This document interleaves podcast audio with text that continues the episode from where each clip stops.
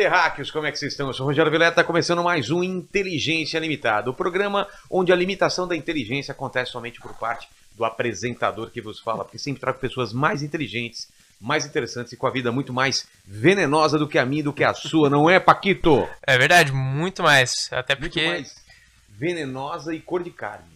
Como? É cor de carne.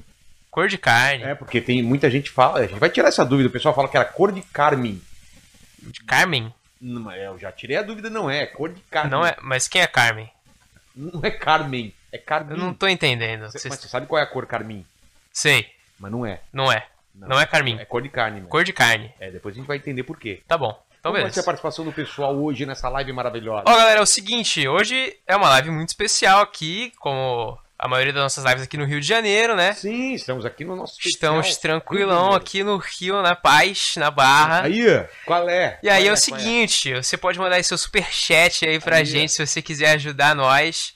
Mas as perguntas aí a gente vai dar preferência pros nossos membros que já estão lá no Telegram mandando perguntas aí pro Hit, fechou? Fechou. Demorou.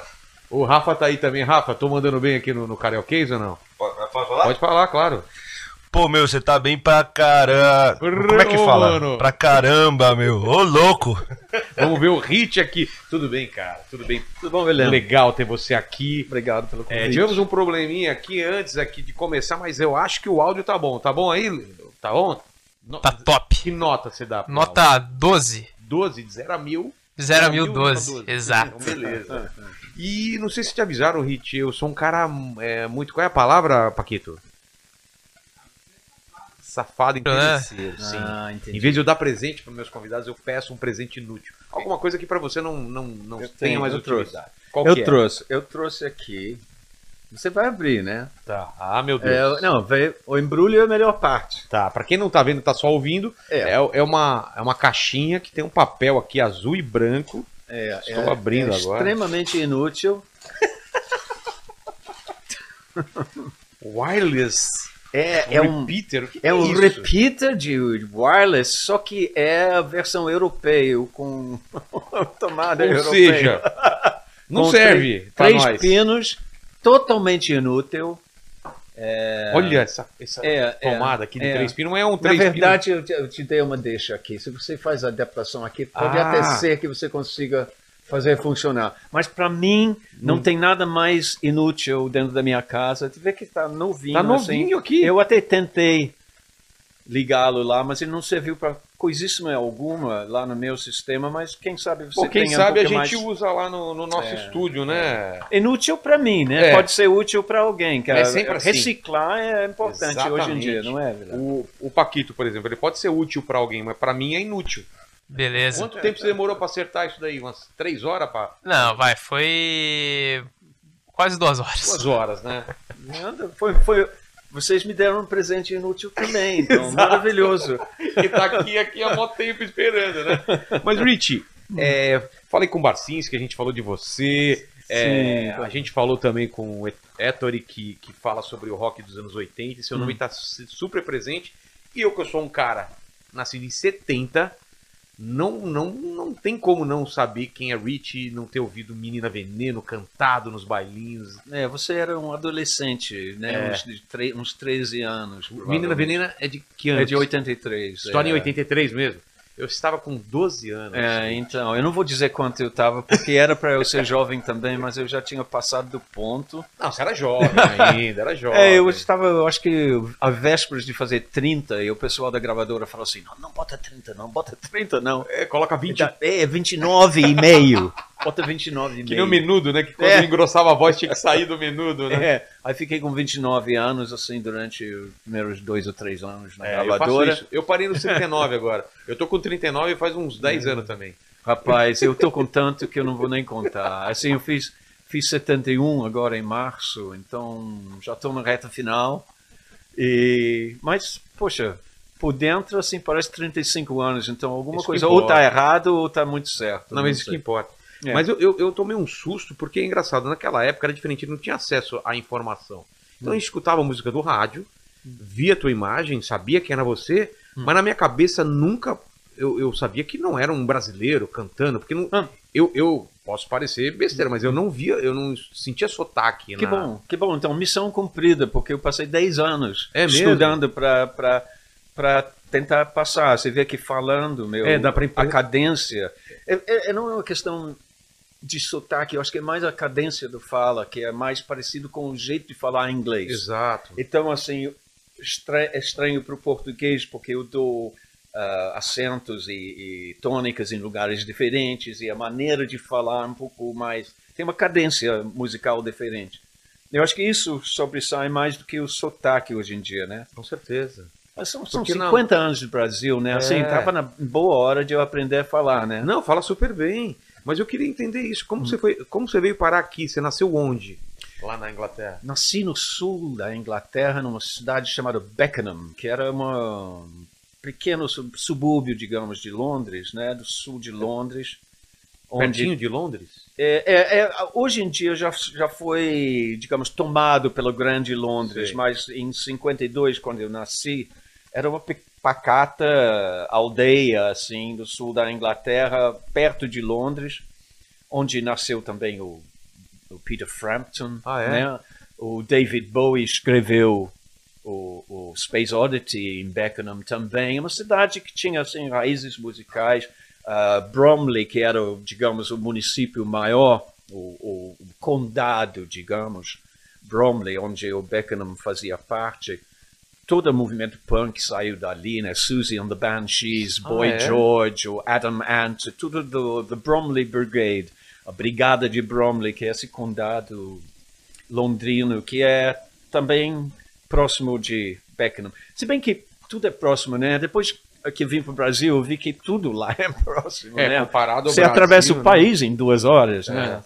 Então, Mas, mas tua cidade a, a Londres era quanto tempo, assim, naquela época? Olha, ah, ah, ah, meia hora. Ah, então super sim, é, é- não, é parte de Londres. Hoje em dia é parte de Londres. É, É como se fosse o é São Paulo para o ABC e aqui no Rio não sei. É, Rio, é. Petrópolis, Tá. alguma coisa assim, talvez menos até. Ahn, é porque tudo ficou tão, tão mais aproximado ali agora e as distâncias que a gente entende como, como uma viagem longa lá de duas horas, aqui é, é Rápido, qualquer, né? qualquer um faz No isso, interior aqui. né? O fim de semana, viaja isso Qual, tranquilamente. qual que era a tua realidade quando era criança lá? Teu pai, seus Meu pai era o militar, né? Então a gente, na verdade, se arrancou as raízes muito cedo. Eu, eu nasci em Beckenham, mas com um ano de idade eu já fui pro, morar no Quênia, na África, com ah, Por dois anos minha irmã nasceu lá. Teu pai foi transferido pra lá? É? É, é, a gente fica de dois em dois anos a gente a gente saía, então não dava muito tempo de fazer amizades com nas escolas iam mudando até meus sete anos quando eu fui estudar em colégio interno na Inglaterra e aí eu já não viajava tanto para onde meus pais estivessem, né? Pô, então você tem essa lembrança de estar cada hora num lugar? né? é, eu morei no, no, em, na África, né? No Quênia primeiro, depois voltamos para a Inglaterra, depois fui para para Dinamarca, Copenhague, morei lá dois anos. Ah, comecei a estudar em colégios dinamarqueses lá, falava dinamarquês fluente. é? a gente esquece com o tempo, né? Mas mas eu estava com cinco anos, aí depois Nápoles, Berlim, ah, Caramba. Iêmen do Sul.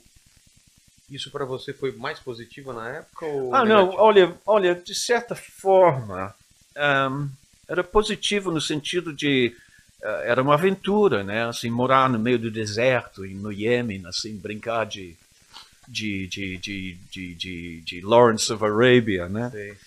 E com 10 anos, assim, por aí. Mas era de fazer amizade fácil? Difícil, difícil, porque a gente, eu principalmente vindo de colégios internos, eu só passava o mês de, o mês de Natal com meus pais e de novo um mês e meio no verão. E o resto do tempo eu ficava longe da família. Então, Ah, é? é, dos, dos 7 até os 19 anos eu eu, eu vivia esse, essa realidade meio que afastado. Eu passava os, as férias de Páscoa, por exemplo, que seriam mais ou menos nessa época, né? Com meus primos na Escócia. Então, meu, meus avós são da Escócia, da terra do, dos, dos Highlanders, né? Onde tem o melhor whisky e tudo mais. Então, aliás, eu tô, eu tô no Brasil por, falando em whisky, por, graças a, a uma tia, minha, minha tia de crisma, como que chama isso? Godmother, é, é, é madrinha, né? Madrinha. Exatamente. Minha madrinha de crisma, então, era Thelma Burney, e ela era sócia de uma destilaria, destilaria nos Highlands da Escócia. Mas vocês é, é família cristã, então? Tua família? É, eu te, é meu, meu pai, é- meu, meu irmão, desculpe, é, é padre. Ah, É, eu, não, eu não sou religioso, pessoalmente, mas mas na Inglaterra Mas- é, é normal ter...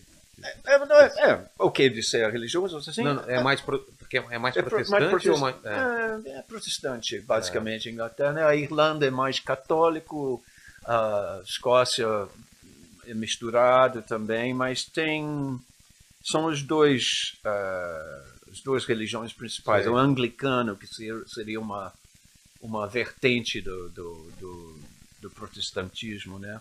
Mas eu fui criado dentro do igreja anglicana. Eu tenho isso na família, né? É uma tradição na família. Eu, eu- eu tenho um antecep, uma- um, como se chama, antepassado chamado John Keeble, que era da família da minha mãe, que era um dos maiores compositores de hinos anglicanos, né? Assim, muitas das coisas que a gente cantava na igreja e tal eram hinos do John Keeble. É, é, é da família, então tem uma tradição na família, né? Entendi. Mas eu, eu não eu não Nunca foi eu não ouvi a chamada, digamos. Entendi. Meu irmão, sim, meu irmão, meu irmão é, irmão mais novo ou mais velho? mais novo, mais novo. É, eu sou o mais velho dos três. Assim, tenho uma irmã também que é médico. E eu, eu fui o, o, o ovelha negra, né? Que, que- Mas quando você era criança, você, você pensava em ser músico? Em algum... Sim, sim. É mesmo? Meu avô era músico. Meu avô chamava-se Jim Morrison. Que? Igual- Mas não é o, Ah, não tá, é o cara. original, né? É. Não, era do James Morrison. Mas James ele tinha Morrison. uma banda, eu tenho uma foto lá em casa Mas dele. só, uh, o uh, nome já era bom, né? É, o nome já era bom, assim, era, era promissora, né? Um, o, o, o, ele tinha uma banda chamada Mr. Zips Jazz Band em 1917. Eu tenho uma foto dele no meio da guerra, né? Ele era militar também. Do Gordon Highlanders, ele era um regimento escocês e ele formou uma banda.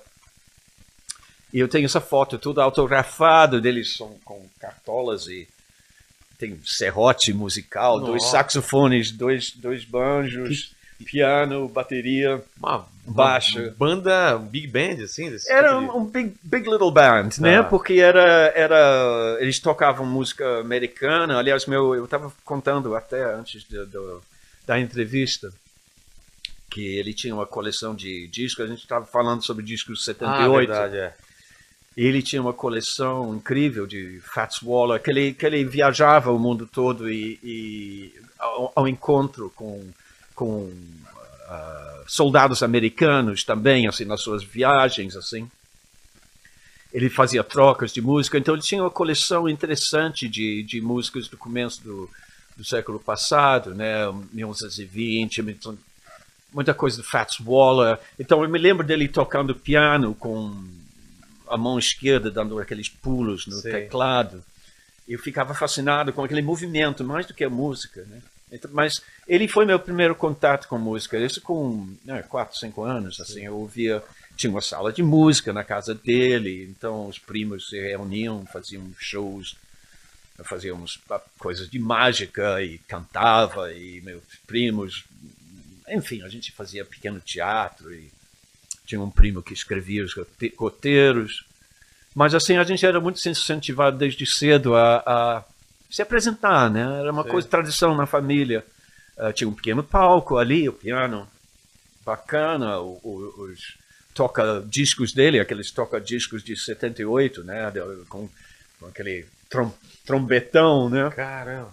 Gramofone? Gramofone chamava, né? mesmo, gramofone phonogram, né, que eles chamavam. É, exatamente, do His Master, aquele His Master's Voice, né? uh, tem aquele selo famoso do cachorrinho Ah, ouvindo, para quem está querendo visualizar isso. Enfim, então tinha essa influência do meu, do meu avô. Aí, no colégio interno, eu era corista, então todo dia a gente cantava música sacra, né? Mas é uma escola incrível. Eu aprendi tudo que eu sei de harmonia ah, e, e de ouvido, né? Ahm, fazendo aqueles ensaios diários, né? Com, comecei como soprano e depois alto e depois tenor, depois barítono, baixo. Então eu, minha noção de harmonia vem tudo do canto coral. né? Embora eu não fosse uma pessoa, digamos, muito crente, assim, adorava a música. É. Ah, eu era, era, eu achava muito lindo aquilo. Eu já cantei em cor, corais enormes. Aos 12 anos eu era ah, cantor lírico. Eu saía em pequenas viagens com pro- meu professor de clarinete e o, o organista do, do colégio. E a gente saía em trio ah, fazendo uma pequena turnê do, do, das abadias e catedrais do sul da Inglaterra, cantando Schubert e Schumann e, e Ralph Vaughan Williams e, e Benjamin Britten e compositores ingleses, esses dois últimos. Mas ahm, então eu tive uma, um, um aprendizado musical muito privilegiado, eu sei, eu reconheço isso. Colégio particular, o mesmo colégio onde estudou o Chris Martin do, Ah, é? do Coldplay, Tá que está aqui no Brasil. tá muito frio pra você, se quiser a gente diminui Não, tá bom, aí, tá, bom, pra Ah, mim, tá. bom.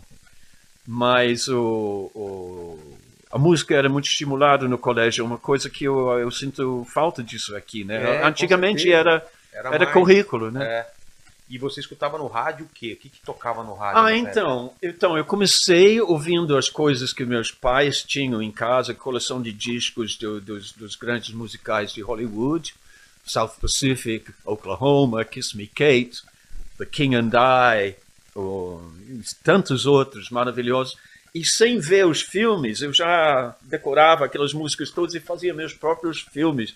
E até hoje eu não vi South Pacific, eu não Ah, vi. é? Não, porque eu criei meu próprio movie. meu próprio movie, eu falei, não quero me decepcionar. Porque eu tinha criado, através daquelas canções, a minha própria ideia da história. E, Faz e é, é, era, era fantástico. Então tinha isso. E depois, no final dos anos 50, começou a tocar no rádio ah, coisas como Mac the Knife ah, e, e músicas assim um pouco mais swingadas e tal. Normalmente cantores brancos, mas logo nos anos 60, aí, aí foi Beatles, foi Stax Volt, Wilson Pickett, Soul Music, um, Rolling Stones, The Kinks. Tudo isso invadiu minha vida e eu falei, pô, quero fazer isso. Eu queria ser mágico, né? É mesmo? É, eu, você eu, eu brincava. A... É, eu, eu cheguei a, até uns 15 anos, eu, eu, meu sonho era ser mágico. Então, o, me apresentava no final de ano, no Clube dos Sargentos, essas coisas assim. Mas, ahm, quando eu vi Beatles, eu falei, não, a mágica que eu quero fazer é isso aqui. Eu já tinha a coisa do canto, Mas- mas co- como- fiz primeira banda, começava É, a tocar é- baixo. mas como que é você estar tão perto do fenômeno dos Beatles? Assim? Tava eu tinha no- 10 no anos. Epicentro, Em né? 63 eu tinha 11 anos, né? Quando eles E. Liverpool era muito longe? de onde Era longe, não era longe fisicamente, mas era distante para quem era do sul da Mas Inglaterra. eles, eles faziam shows lá na região? né? Sim, é, eles chegaram a fazer. Meu pai até me levou Ah, uma é? vez. É, eu não vi os Beatles, eu não cheguei a ver. Putz. Não, cara, eu, eu fui. Meu pai falou assim: The Beatles vão tocar num cinema em Londres, vamos pegar o trem, vamos para lá. Como se fosse ir para o cinema. Sei, sei. Aí chegamos lá, descemos do trem, assim, muito antes de chegar no teatro, não me lembro se, eh, não era um teatro, era um cinema onde eles iam se apresentar. Porque o palco, né, diante do, do, do cortina e tal, porque não tinha muitos lugares para tocar. Então eles vinham lá do, do, do Cavern Club, sei lá, lá do norte, né, do, do, de, de Liverpool, para tocar em Londres, num cinema. Quando a gente chegou, eu me lembro descendo do trem, eu tinha 10 anos, eu acho. A gente foi andando e, e logo mais não conseguia mais andar, porque as ruas estavam abarrotadas, principalmente de jovens meninas, né, Sei. principalmente Querendo ver os caras. Querendo chegar perto, assim, muita histeria, muita gritaria. Meu pai falou assim, "Olha, não vai dar, vamos embora. A gente virou, fomos embora, pegávamos o trem e voltávamos Esse foi o pro- mais perto dos Beatles que você. Então, É, já- foi o mais perto que eu cheguei. Ah, Mas não era fenômeno mundial ainda, era uma coisa local? né? ainda era uma coisa muito da Inglaterra, ainda Sim. não tinham ido para os Estados Unidos para aquele aquele viagem que eles fizeram e, e foram ah, expostos ao mundo, né, no Ed Sullivan Show. Sim. Isso ainda era pa- por vir. Não ainda era uma banda, um fenômeno local, Inglaterra, Hamburgo, claro, eles tinham tocado um, anos em, em Hamburgo, ah, naqueles pelunquinhos, né, Sim. daqueles aqueles boates, assim, e, e ali que eles pegaram o, E depois do Cavern. né? pegaram no, o ritmo da coisa, É, eu né? tava vendo esses dias, por coincidência, o documentário, né, do, acho que é Get Back, que eles contam esse início, né, Hamburgo, depois eles se apresentando no Cavern Club, né? Isso, na- isso. Chegou aí nessa... na- Não, não, depois- eu nunca fui. Eu nunca fui a Liverpool. É incrível, mesmo? por incrível que pareça, eu nunca fui. Não, eu, eu já fui muito ao norte do, do Liverpool e muito ao sul, mas assim, no, essa região central eu não cheguei a conhecer muito bem. Ah, só de passagem, né? Você queria ter uma banda de rock mesmo. É, eu queria. é, eu fiz uma banda aos 15, eu fiz uma banda não de rock, de blues, né? De blues? A gente, o, que estava acontecendo muito na Inglaterra, junto com os Beatles, era uma revolução dos blues, né? Os, as bandas como Yardbirds, o, ah, e o, o, o, o Hendrix veio, assim, já final dos anos 60, mas, mas muitos americanos artistas americanos dos blues eram trazidos à Inglaterra para fazer pequenos turnês. Né? O Keith Richards estava envolvido nisso, o Eric Clapton estava envolvido nisso. Teve uma turnê do Howling Wolf que foi gravado e, e o que, que era isso? O- os bluseiros dos Estados Unidos, os, os artistas negros, né, dos Estados Unidos, eram pouco valorizados na sua terra. E eles vieram para a Inglaterra porque os, os- as bandas inglesas de blues eram ah, assim reverenciavam É o? John Lee Hooker e, e, e Elmore James e, e esses caras todos, o Howling Wolf, próprio Howling Wolf, um, Lightning Hopkins. Então eles trouxeram esses esses artistas para a Inglaterra para tocar com músicos da Inglaterra. Então tem tem tem The Howling Wolf Sessions, que é um disco famoso, que é o artista americano já mais velho, né, e co- com acompanhado por pela nata do blues inglês, né. E tinha o John Mayall, que era um- uma figura muito importante também do blues. Então, meu primeiro contato com, com. Eu tocava baixo numa banda de blues, com um cara que eu ainda mantenho contato, Steve Loudon, que tocava slide Uma guitar. banda de 15 anos você ainda mantém contato com o cara. É, mas eu, enfim, a gente estava a gente tava começando, né? Então a gente fez o, Quantas pessoas? primeiras bandas no colégio, meio a contragosto, né? Dos, do- dos professores e Ah, tudo é? mais. É, porque era aquela coisa ainda muito rebelde, né? Cabeludos e era uma, era uma coisa que estava uma revolução, uma verdadeira revolução É que estava acontecendo, né? E então meus pais começaram a ficar preocupados, ah, ele não vai estudar direito, essas coisas e tal. E a, a verdade é que eu estava muito mais interessado em fazer música do que qualquer outra coisa. E a moda eram, eram aqueles cabelos tipo dos Beatles, assim? Como É, é, começou com Beatles, mas assim, tantas outras bandas que passaram, né? The Kinks, ah, eu era muito fissurado por The Kinks, The Animals Sim. também. São bandas assim dos anos 60 que eu, provavelmente a grande maioria do, dos- do pessoal que está ouvindo não, não conhece de, de perto, ou talvez esteja enganado. As pessoas mais velhas talvez conhecem essas bandas, né? Mas foram muito instrumentais em me colocar no caminho da música. Então, meus professores falaram, falaram ele não vai conseguir entrar em- na faculdade nenhuma, pá, pá, pá, pá, da, da, da. Aí, só para sacanear, eu estudei pra caramba um ano e entrei em Oxford, assim, né? Nossa. Eh, e, mas eu já cheguei lá e falei, de saco cheio. Falei assim, Sério? ah, Não era tua? Era só para entrar. Eu só queria demonstrar que eles não sabiam o que estavam falando. Mas assim, comecei a ir nos fins de semana, quando eu devia estar estudando, eu, eu começava a ir até Londres, porque tinha bandas lá que estavam me oferecendo trabalho. Ah, é? E a gente gravou um disco em 72 no centro de Londres, ali perto de Piccadilly Circus. E durante a gravação desse disco, ah, o- chegaram no, no estúdio um grupo de brasileiros.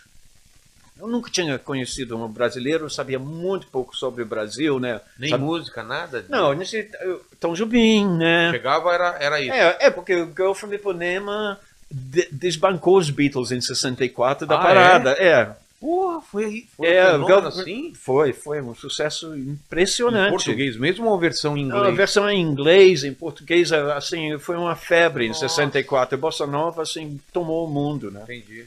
E, enfim, influenciou muito, principalmente nos Estados Unidos, mas um pouco na Inglaterra também. Você conhecia Então um tinha esse, de esse Bossa Nova, você tinha alguma coisa de... Bossa Nova, que era uma dança, não era, sabe, assim, um- informações Sei, meio sei. trocados. Ahm, eu acho que Lenny Dale estava fazendo a coisa de dançar Bossa Nova e isso chegou meio que junto, então era considerado uma dança né, latino-americano e tal. Mas estava em todos os, os, os, os, toca- os jukeboxes, né? Sei. Como é que chama aquele? Jukebox, é. É, jukebox, né? Assim, em todos os clubes você botava lá Girl from Ipanema e tal. Então eu tinha uma noção, mas muito pouca coisa. Carnaval. Eu tinha ouvido falar do Gilberto Gil, mas aí mesmo porque uma pessoa muito muito ah, por dentro da, da, da música latino-americana me- tinha me mostrado um disco dele. E esse grupo de brasileiros nin- não era mais ninguém mais, ninguém menos que a Rita Lee, o Liminha, os- ambos dos Mutantes, né? Acompanhados por Lucinha Turnbull, muito amiga da Rita e que chegou a fazer banda com ela depois que os Mutantes terminaram. Mas isso é muito antes. Ainda a Rita ainda estava nos Mutantes.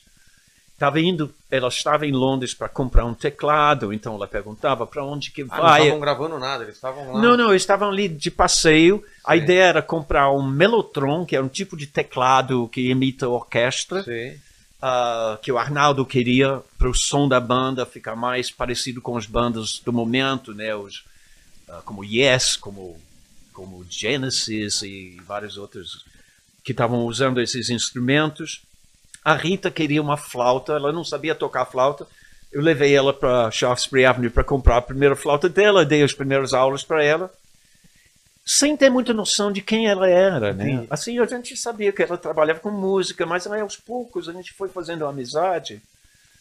Eles foram para Paz de Gales com a gente na van da banda. E no Mas topo. eles assistiram vocês?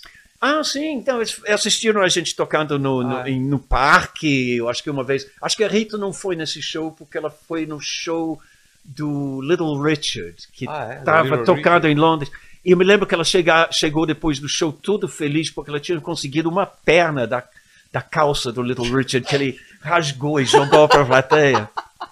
Cor de laranja, cheio de, Sim. cheio de espelhos. E ela estava tão feliz com aquela perna só, né? Uma Olha o que eu consegui do Little Richard. Imagina, um grande. Um, um- tesouro, né? Para É. quem é quem é fã da música. Então, a, a, a gente estava no topo de uma montanha no, no País de Gales. A, a Rita foi andando assim mais em cima da montanha. Eu fiquei com o Liminha. Ele tinha levado um violão, eu estava com a minha flauta. Começamos a tocar em cima da montanha. Tchu. E aí o, o, o Liminha falou assim, poxa, Richie, você devia ir para o Brasil tocar com a gente. É mesmo? Aí eu falei, tocar com, com quem? Com a gente? Quem É, é, a gente? quem? Ele falou, não, a gente tem um, eu e a Rita temos uma banda Mutantes e lá, e a gente faz rock, assim, aí eu falei, "É, eu, tô, eu tô surpreso, porque eu só conheço Girl from Ipanema, É, vocês fazem rock Essas coisas, também. toca rock também no Brasil. Ele falou, Ih, o rock no Brasil tá muito legal, nossa, nossa banda é o principal representante. É tudo verdade, né? Não tava mentindo. Aí eu não. fiquei muito curioso. Ele falou assim, sabe aquela, pinta lá em casa. É, Como que é? aparece lá. Pinta, pinta lá em casa. Aí eu falei, pô, você sabe que eu vou mesmo? Você acreditou. Aí, aí minha, Mas, mas você acha essa que... minha tia, essa, essa minha tia que Sim. era do destilharia, Thelma Burney, eu ia fazer 21 anos no ano que vem, né? Em 73, em março, eu faria. E era junho ainda de, de 72. Mas ela, que Deus a tenha, me, me deu de presente 250 ações numa loja de departamento chamada Marks Spencer, Sei. que é uma loja que tem muito lá na Inglaterra. Aí eu falei assim, quer saber de uma coisa? Eu vou vender essas ações e comprar uma passagem para o Porque Brasil. deu pra você guardar, né? Cara, né? parecia que tinha caído como uma... uma Na hora certa. é, uma dádiva, uma coisa divina. E lá foi eu, comprei uma passagem para o Brasil sem saber muito bem o que, que eu ia encontrar aqui, se eu ia encontrar meus amigos. Eu, eu falei, eu preciso na conhecer. Louca, veio na louca. Na louca mesmo, E- e para era- ficar... Mas você não, não tinha nem onde ficar? Não eu, não, eu não tinha onde cair morto, eu não tinha dinheiro, não, quer dizer, eu tinha uns traveler's checks que eu Sei. comprei com o trocado. E era cara a passagem na época pro Brasil? Cara, eu não me lembro. Eu sei que a gente fez um percurso meio maluco para pegar uma passagem mais barato. Sei, Não veio direto pro Brasil, né? Não, eh, foi um caminho meio torto. Um dos, um dos, ehm, você conseguia comprar essas passagens com reservas canceladas, assim, mas Ah, tá. ia por, sabe, pá, pá, uma- levou um tempão para chegar. Eu sei, mas foi né? barato, foi barato. Foi barato. E a ideia era chegar aqui Mas no esse- Rio de, É Rio de. Janeiro. Foi no Rio? Eu cheguei no Rio de Janeiro porque uma das pessoas dessa comitiva brasileira era uma menina linda chamada Lucinha, que eu me apaixonei por ela e ela morava no Rio. E Ah. embora o pessoal dos Mutantes era de São Paulo, os brasileiros ah, que iam para Londres tinham a tendência a, a se juntar em Sim. grupos e tal. Então a Lucinha, de alguma forma ou de outra, tinha se juntado a esse pessoal dos Mutantes. Eu acho que estava lá também. Acho não, eu tenho certeza. A Sandra Werneck, Sei. o fotógrafo e depois cineasta e tal, ela estava nesse grupo também. Mas E- chegou a trocar telefone, endereço Oh, dela sim, lá? não, eu comecei a namorar com a, a, Não, não. a, a antes, Lucinha. antes e- de vir. Para você ch- achar ela aqui. Não, acha, não eu, eu, eu tava em contato com a Lucinha, assim, porque eu, eu queria casar com ela. Ah, eu quero- apaixonado e Não, tudo. totalmente assim. Falei, cara, eu quero ter filhos com essa menina. Eu quero a vida inteira. né? Eu quero. E, olha, eu cheguei no Rio de Janeiro com aquela expectativa assim, romântica e tal. E Qual eu, era a tua ideia do Rio de Janeiro? É. Em inglês, como que era? Era, era o que É. você encontrou? Cara, eu. Pão de açúcar, praia. É, não, cara, a luz, a luz. Aí Eu che- cheguei aqui. eu Porque Inglaterra cara, é outra luz. Ah, totalmente diferente. Eu cheguei o quê? Em Setembro de 72. Tinha uma luminosidade, o Rio de Janeiro estava muito lindo. Começo, começo do verão, tá, o final do. É, seria o, o, o final do primavera, né? Sei.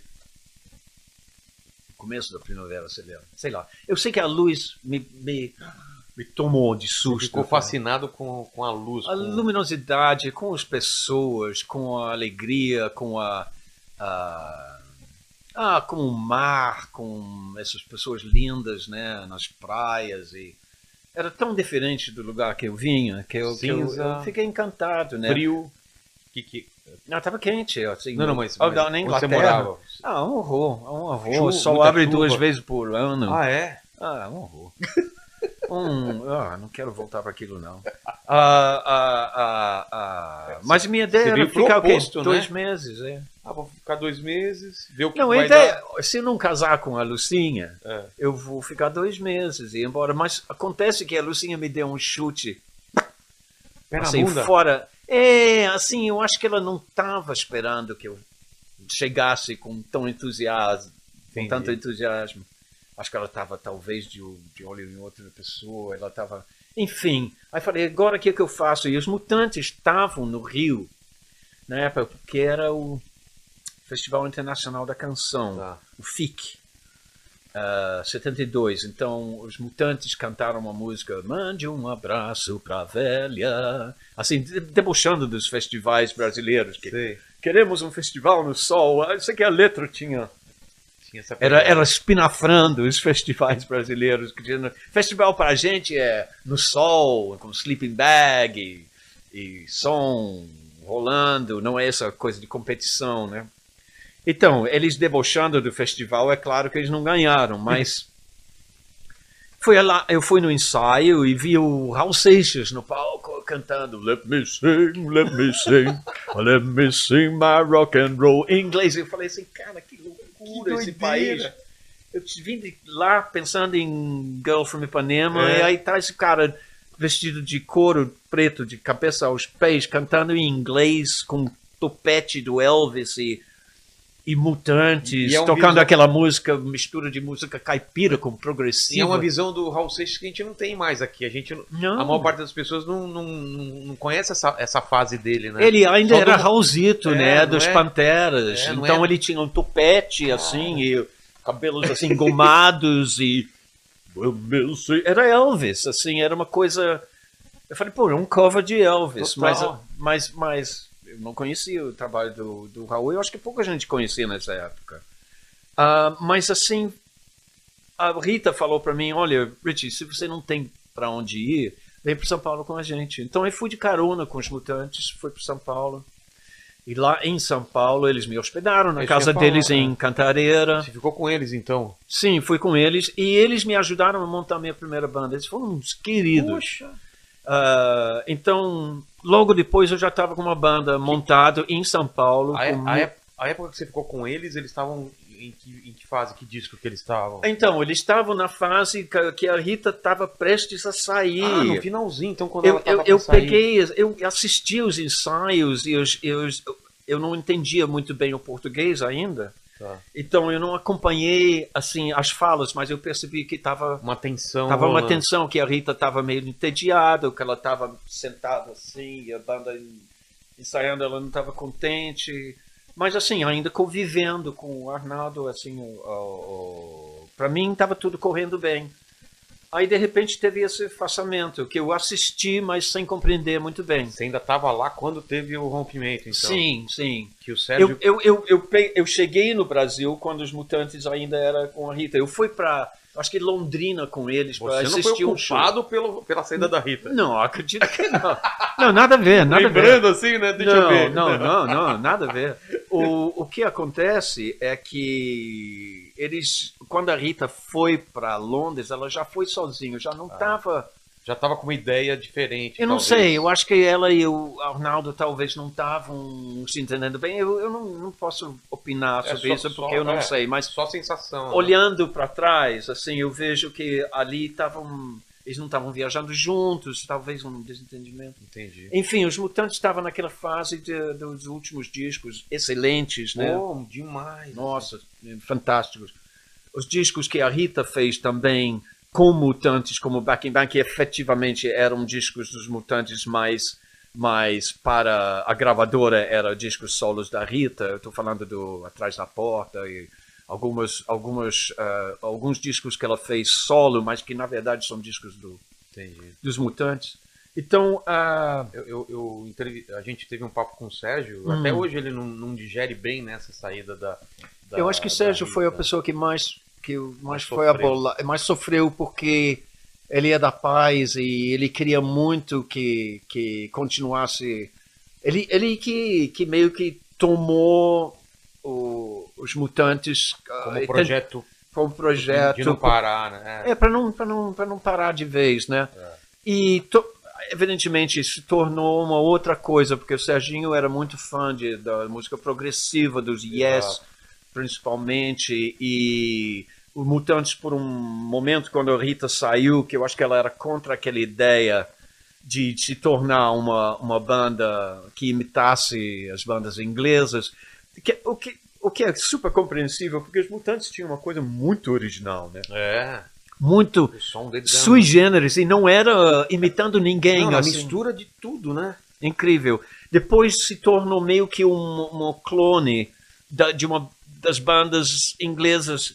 Eu entendo isso, eu passei por essa Pode fase. até música, música sertaneja com. É, caipira, né? É, caipira, aquela, aquela música tradicional com rock. com misturado tudo. com rock e, e tudo numa música só e uma coisa muito vanguarda mesmo de e, vocal e- muito bom. e- e- inteligente ao mesmo tempo brincalhão e, e a Rita com aquele jeito meio sapeca É, é, assim ela ela ela é uma artista incrível né todos eles são mas eu sinto que o, o Sérgio foi o quem mais sofreu com esse rompimento e apesar dele ter mantido a bandeira né ele ele eu acho que ele nunca digeriu muito bem esse afastamento um é o irmão dele, né? O outro é, e ele, o irmão maior. Então, assim, ele sempre teve uma uma, uma reverência, né? Eu ia muito na casa deles, na casa dos pais do Sérgio e Arnaldo na Avenida Angélica, Certo.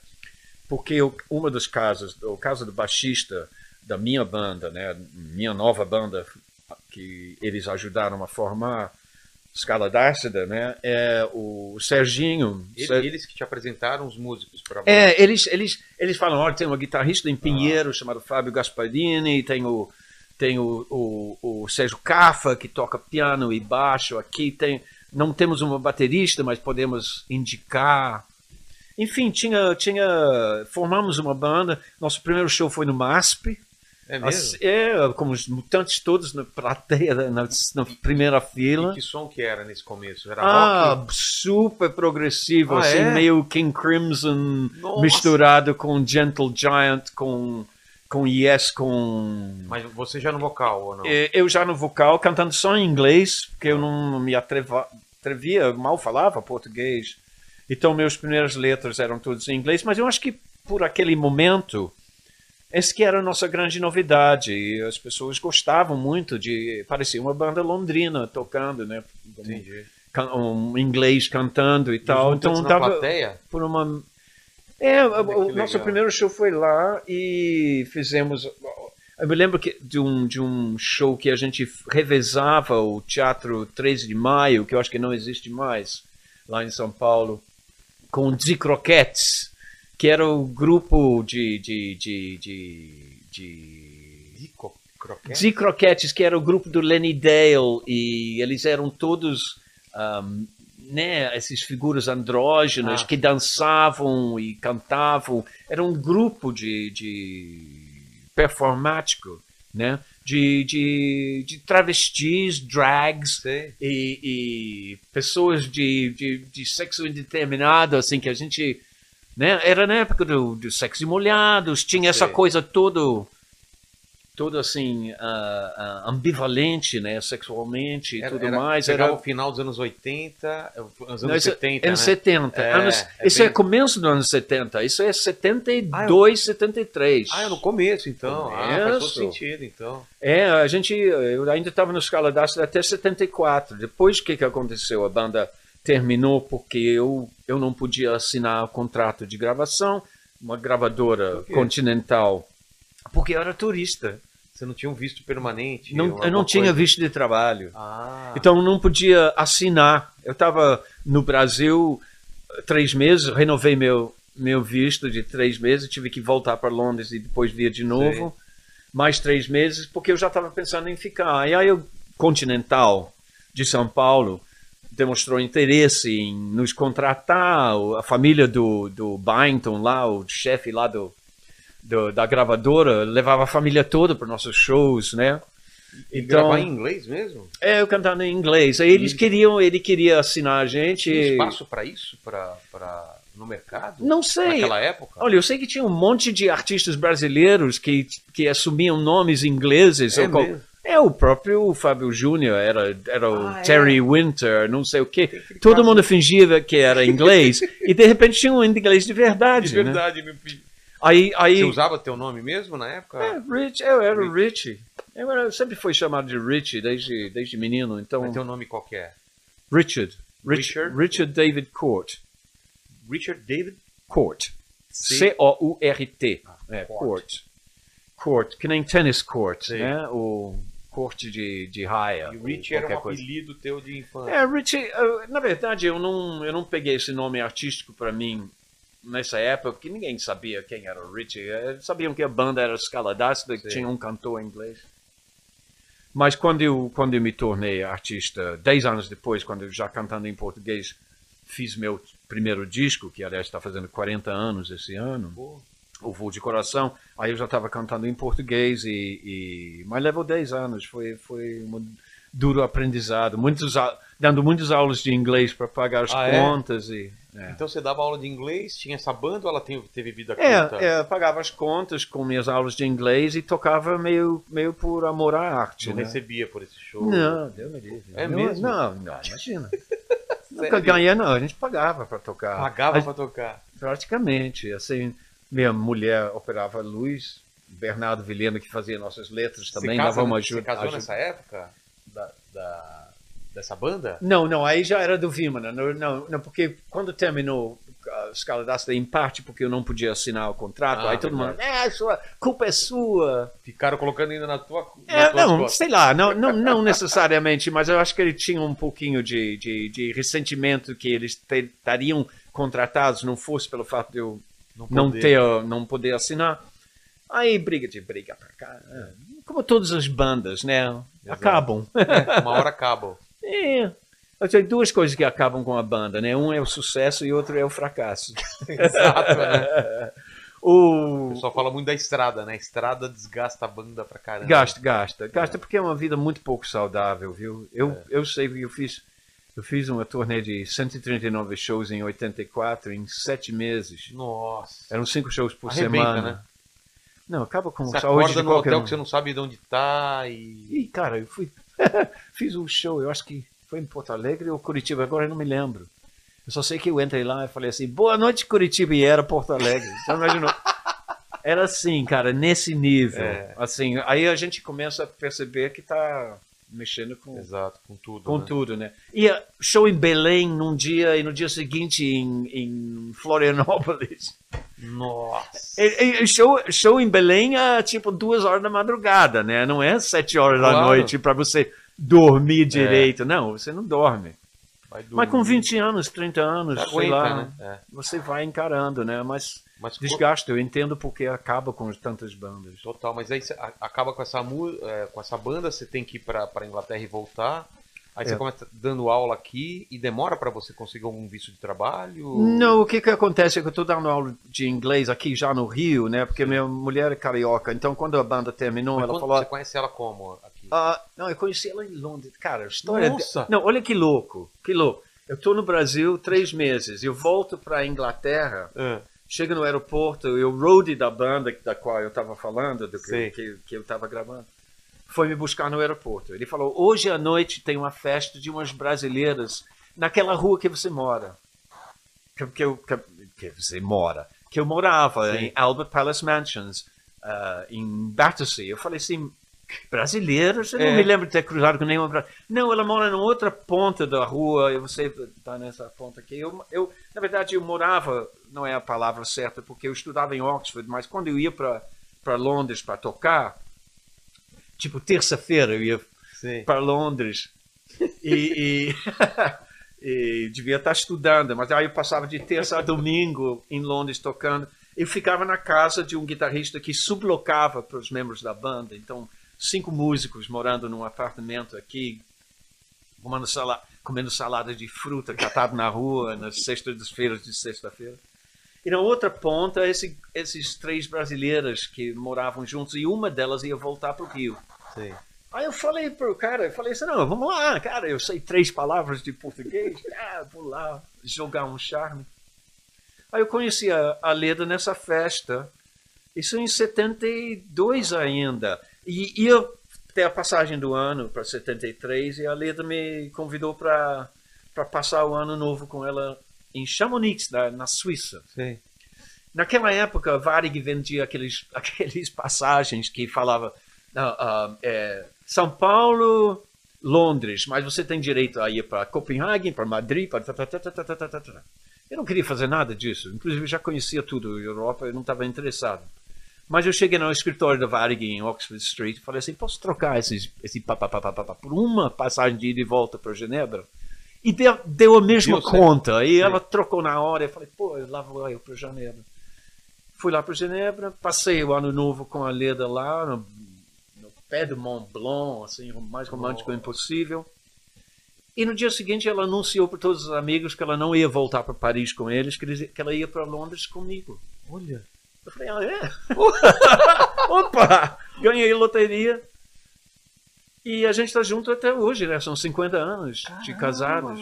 Quer dizer, casados, né? De convivência. Sim, A, gente, convivência. a gente, na verdade, casou em, em 80, porque eu estava na Inglaterra e eu achava que talvez a gente um dia quisesse ficar lá um pouquinho. Então, Mas falei, vamos volta- casar lá, porque aí você tem direito de ficar. Você volta com ela pra Inglaterra e depois volta com ela pro Brasil? Como Não, foi? porque, é porque isso, não, ela estava trabalhando num, no Brazilian Trade Center, que era um centro de, de comércio inglês lá, como recepcionista, né, um bico né, que ela fazia lá, mas ela tinha um contrato até até não sei quando, mas eu tinha que voltar para o Brasil e ensaiar com, com a banda, então então eu peguei meu violão, meus discos e tal e voltei já com uma bagagem mais pesada, já pensando em ficar mais tempo. A Leda ficou em Londres, mas quando terminou o contrato dela de do ano, assim, uns dois ou três meses depois, ela voltou para o Brasil. Ela tinha morado lá dois anos. Ela voltou para o Brasil, pegou uma carona com um amigo, foi para São Paulo me achar lá em Pinheiros, onde a gente estava ensaiando numa garagem e, e meio que vamos morar em São Paulo então, já que É você mesmo? está aqui. Aí ficamos em São Paulo um ano com escala ácida, né? Ah, eu ensaiando, dando.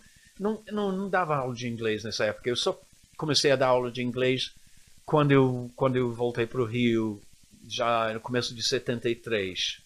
Então, ali que começou uma outra história no Rio, né? Toquei com a Barca do Sol, que é uma banda que era apadrinhada por Egberto Gismonti, com Jaquinho Morelenbaum, com, com o Marcelo Costa, que toca bateria com desde Milton Nascimento, ah, acho que tocou com absolutamente todo mundo.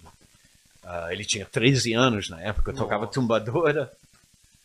Então, Jaquinho, o pessoal, eu, eu conheci o Egberto, eu fui professor de inglês do Egberto, do Paulo Moura, de várias pessoas da música, né?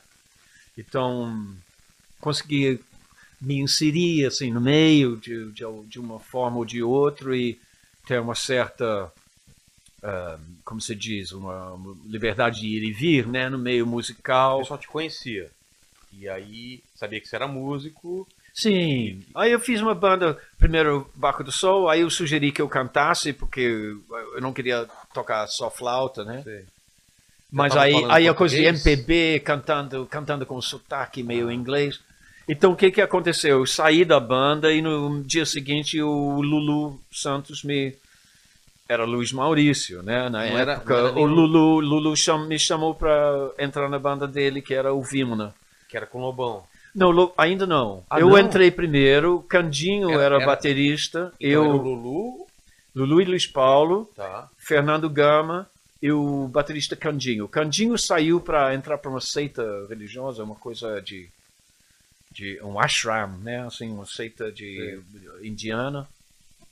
Não queria fa- mais fazer música e a banda, o Lulu decidiu que a banda teria que se reformar, então eles ficaram à procura de um cantor, porque o Lulu queria se concentrar na guitarra. Ah, é? Ele nunca. É, não, ele cantava muito bem, mas ele estava querendo ser um guitarrista que nem Serginho Dias e, e eu não sei, ele tinha visto o show do Scala d'Asta, que é o único show que a gente fez no Rio, no Colégio Zacarias, ele, ele assistiu esse show e ficou muito impressionado e, e falou para mim quando ele me chamou, ele falou, "Ó, eu estava esperando você sair dessa banda do Barca do Sol para te chamar para cantar com a gente, porque eu vi o teu show. Em inglês. É, comecei em inglês, mas eu já percebi que cantando em inglês a gente não ia sair. A gente fez muito show no Teatro da Glória, aqui do, do, do Rio, no, no Museu de Arte Moderna, na sala, sala de imagem do som. Uh, Novos Baianos estavam começando a tocar lá também, o Made in Brasil, as bandas do Rio, Veludo, Veludo Elétrico, que era o ex-banda do Lulu, na verdade, os Mutantes mesmo. Tinha esses espaços reduzidos, né? O, o Teatro Teresa Raquel, assim, alguns lugares que a gente conseguia tocar. E, e, ahm, e essa fase foi, foi legal. Aí o Lobão, a Marília Pera, nos contratou a, ban- contratou a banda para tocar como banda de apoio dela. peça? Uma peça chamada Feiticeira, que era um monólogo dela, que ela, nas palavras dela, cantava, sapateava e dançava, fazia tudo.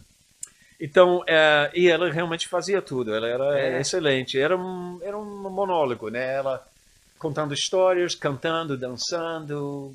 A Sandra Pera, que também, irmã dela, que seria um dos- uma das frenéticas, né? Da, quando Depois. ban- anos depois, também estava nessa. O Lobão entra nessa hora, então? Nessa essa- hora, Lobão entra na banda para ser o baterista. A gente procurou o baterista e aproveitamos o, o, o teatro às tardes em São Paulo para.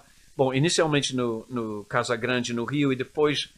Eu, eu esqueço qual foi o teatro que a gente ocupou em São Paulo, mas a gente todos fomos levados para São Paulo e tocava durante a noite. E à tarde a gente ia pro teatro e ficava pra gente. Então a gente ali ensaiava nosso repertório do Vimana. Então a gente quando quando terminou essa temporada com a, a, a- Marília, a gente estava em ponto de bala e voltamos pro Rio e começamos a tocar bastante né, Olha só no Rio. banda, você, Lobão O e Lobão na bateria, baita baterista, né? Toca, É. toca muito batera. Eu tocava assim, né? nessa época é que ele se dedicava exclusivamente a isso. Mas o sonho dele sempre foi ser violinista, né? Assim, toca, o Lobão. Lobão queria tocar. Ele estudou uh, com Guerra Peixe, assim, ele era era um menino assim meio prodígio do, de- como violonista e Ele nessa época devia ter quantos anos? ah, 16, 17. O quê? Assim. Novinho assim? É porque eu tinha o quê? 22, 23, eu sou seis anos mais velho que Ah, ele. então é isso mesmo. E o Lulu também, não mais ou menos na mesma Lulu é um pouco mais novo que eu. Ah, é? Um ano, um ano, dois anos mais novo que eu. É, eu era. ah, O Luiz Paulo era mais velho, com, tinha 27, eu tinha 23, eu acho. O Lulu, 22. E o Lobão, ah, 17, 16, 17. Ainda morava com os pais. Então, para ele viajar para São Paulo, tinha que ter uma pessoa que assinasse por ele. Imagina, me eu, eu e a Leda, né? Porque a mãe do Lobão achava a gente muito sé- gente séria, ela não sabia de nada. Não, né? Ela inglês, falava né? assim, não, não, eh, vocês cuidam dele, vê se ele toma os seus remédios. E tudo, né? Então, imagina ser Olha a responsável pelo Você era Lobão. responsável pelo Lobão, cara. Mas ele era um menino pacato, ele montava carrinhos, assim, de, Sério? daqueles de ele é- tinha esse... Magrelo, esse, cabeludo magrelinho, tomava muito remédio. É mesmo? É, assim, remédios que ele, que ele tomava para. Ele tinha um problema de disritmia, que eu acho que ele superou, mas na época ele tomava muito remédio. Tinha muitos problemas em família, era, um- era complicado. Ele fala sobre tudo isso É, nos falou. livros dele. Eu não vou elaborar sobre isso, mas eu conheci de perto e é mais ou menos isso mesmo. Mas o cabelo dele era curto, era comprido? Não, né? era comprido já. Comprido já? Ele era um lobão. Ele, com 16 anos, já tinha barba cheia, que nem Ah, o é? seu. É, assim, ele era um menino enorme, assim, meio Desengonçado, desengonçado. né? Usava aquele, aquele um, como se chama? Dungaree, suspen... É, era aquele... Ah, é... Como que chama isso? Chama? Pô, de, de, calça, é, de, de- macacão. Macacão, exatamente. Macacão do- Obrigado, Paquito, por ter É. ajudado a gente. Então, uma- De nada, parecia, tamo junto. Hã? De nada, tamo junto. Tá bom. Ele parecia aquele lobão do- dos Três Porquinhos, Sei, né? sei, Só sei, faltava o isso. chapéu torto. Tá. Então ele tinha cabelo comprido, barba, assim, um lobão. Cara, mas que momento isso. E, e- e ela vai pra frente ou não? ah, O Depois? que eu vi, mano? É. É, foi, a gente de, chegaram de a gravar 75 gravamos. A gente gravou um LP, mas fo- não foi lançado porque naquela época as gravadoras achavam que o rock era vocês bancaram um LP? Não. Não, a- o que aconteceu é que o Som Livre, ah, ou melhor, o, o estúdio Level, que é um estúdio aqui do, de Botafogo, que depois se tornou estúdio do Som Livre, estava sendo inaugurado. Era, ainda era, era particular, estúdio particular. E tinham trazido dos Estados Unidos, de West, Westlake Audio, que é uma companhia de áudio, um cara chamado Don Lewis, que era um, um engenheiro de som e técnico da Westlake Audio de Califórnia. E ele foi trazido para ajudar na montagem. E ele dizia para o dono: a melhor maneira de eu testar esse equipamento é gravando alguém. Você tem alguém que queira gravar? E aí, o, o eu não sei se foi Lulu ou Luiz Paulo, ouviu a conversa ou falou com o, o, o cara, o dono lá, e falou assim: Olha, a gente quer gravar, vamos fazer esse teste. Então, o Dom conseguiu o que queria: uma banda de malucos, assim, tocando uma música complicadésimo, difícil de gravar. Para ele testar no limite. Para ele testar os, os, os, os multitracking e, os alto-falantes e tudo mais. E a gente aproveitou para gravar um disco. Mas era aquele disco música progressiva, assim, imagina, não, não, tocava na rádio. Isso era a época do Big Boy. Sei, sei. Assim, de, de, as pessoas ainda uh, não estavam preparadas para aquilo. Então o Som Livre falou assim, não, tudo bem, temos uma fita, mas não vamos conseguir lançar isso. Eles, na verdade, pegaram uma faixa que foi feita por Lobão e não sei, foi composta meio em banda mesmo, mas o Lobão eu sei que estava fez a guitarra principal ah, é? e a melodia. Não, eu fiz a melodia. Mas enfim, era uma coisa em, em conjunto, é, chamada Zebra. E do outro lado, uma música que eu ainda mas, cantava em inglês. Mas essa Zebra ele cantava você? Uh, eu cantava Zebra e o Masquerade do lado 2, que era. Oh, Zebra era em português. Lado 2 é uma música que eu tinha escrito em inglês chamada, com o Luiz Paulo, chamada Masquerade. E saiu esse compacto, assim, tipo com um ano de atraso, meio, meio como um prêmio de consolação, sim, sim, sabe? Sim.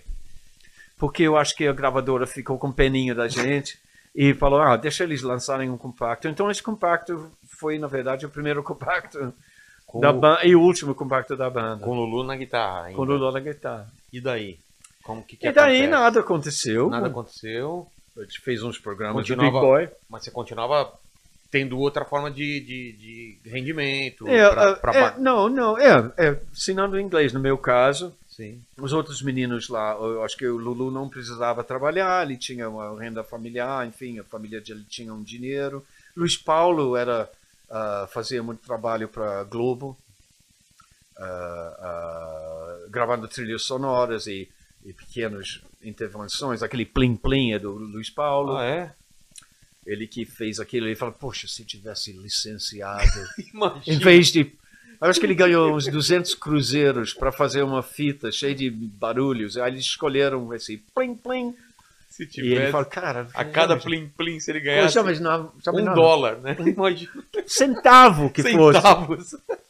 Cara, ele era milionário. Ele mora em, em Nova York agora, né? E já tocou no Carnegie Hall. Ele é um baita tecladista. Ele faz uma, uma linha meio chorinho progressivo. Sim. Ele toca no piano, canta também muito bem. Mas ele está lá há 20, 30 anos já. Mas voltando a, a, a, a Vimana, é. coisa vai, coisa vem, show vai, show vem. aí o Lulu sai. Vimana por quê? Esse nome. Vimana é, um, é uma coisa do Lulu, Lulu veio com essa ideia desse nome, né? Era a banda do Lulu, basicamente. Tá. Assim, ele que tinha formado, ele que tinha idealizado a banda. Tinha uma explicação desse nome, ele deu ou não? Vimana é sânscrito, é pretensiosamente ah.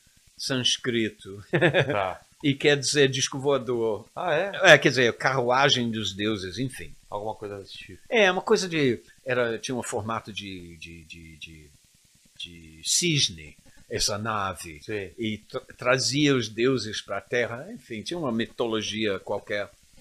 Mas Vimana é isso, é, é o nome sânscrito para para uh, objeto não identificado, o, o, disco voador que a gente chamaria hoje em dia uh, nave alienígena, mas tem essa coisa religiosa de, de trazer as divindades para a Terra. Mas enfim, esse era um nome que já existia na banda.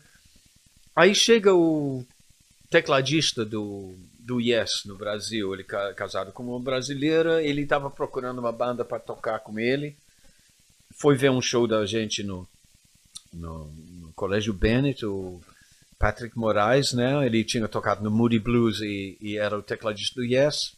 Casou com uma brasileira, morava em Juá e ele queria uma banda para ensaiar. Então, adorou o show da gente. Falou: Olha, vocês têm interesse em tocar comigo assim tal? Sei o quê. Aí ele veio com um papo de que, não, vamos fazer, a gente ensaia minhas músicas e tal, e aí vamos fazer uma turnê da Europa e a gente, né, deslumbrados, Claro. né? Claro, assim, meninos de 20 e poucos anos, de repente chega o tecladista do Yes, nosso ídolo, né? Assim, a banda ídolo de todo mundo e, e quer levar a gente para uma turnê da Europa. Aí a gente meio que ingenuamente caiu nesse papo do, do, do, do- Eu acho que ele era bem intencionado até certo ponto, mas ele queria mesmo era uma banda para ensaiar, para ele poder tocar todo dia. Ele pagava uma, Uma merreca. uma merrequinha pra gente, assim, ir lá todo dia. Então eu dava minhas aulas de manhã e de tarde ensaiava com o Patrick. Foi um aprendizado e tanto. Assim, não, não é uma música que me agrada muito. A música dele era muito complexo. Tinha muito espaço limitado para mim como cantor. Mas a gente misturava coisas dele com coisas nossas e Ah, ele e- é. Tinha essa- E lá fomos nós, assim, querendo ah, preparar um show para tocar na Europa. E chegaram a vir os caras dos grava, gravadora e tudo mais. Mas esse turnê não se realizou. ah, porque nosso amigo Lobão resolveu ah, ter um caso com a mulher do cara. Ah, verdade, ele contou essa história É, então, ele já contou essa história, eu não vou Contou. precisar contar de novo. Assistam É. é, é, essa parte da entrevista, acho que foi, é, foi no Lobão, na parte 1 que ele foi na... É a cara dele. É, muito. É, E, e aí detonou todas as nossas chances, obviamente. talvez, talvez fosse uma coisa boa, porque eu acho que Pensando pra trás, iria pra outro não- caminho, né? Não era muito pouco nossa praia. Era muito a gente estava sendo a gente estava sendo usado um pouquinho para fazer isso. Tanto que o, o- a banda se rompeu, o Lulu saiu com provavelmente ah, com muito desgosto. Ele não, não se deu bem com o Patrick. Ele, eh, eles tinham assim uma certa fricção ali.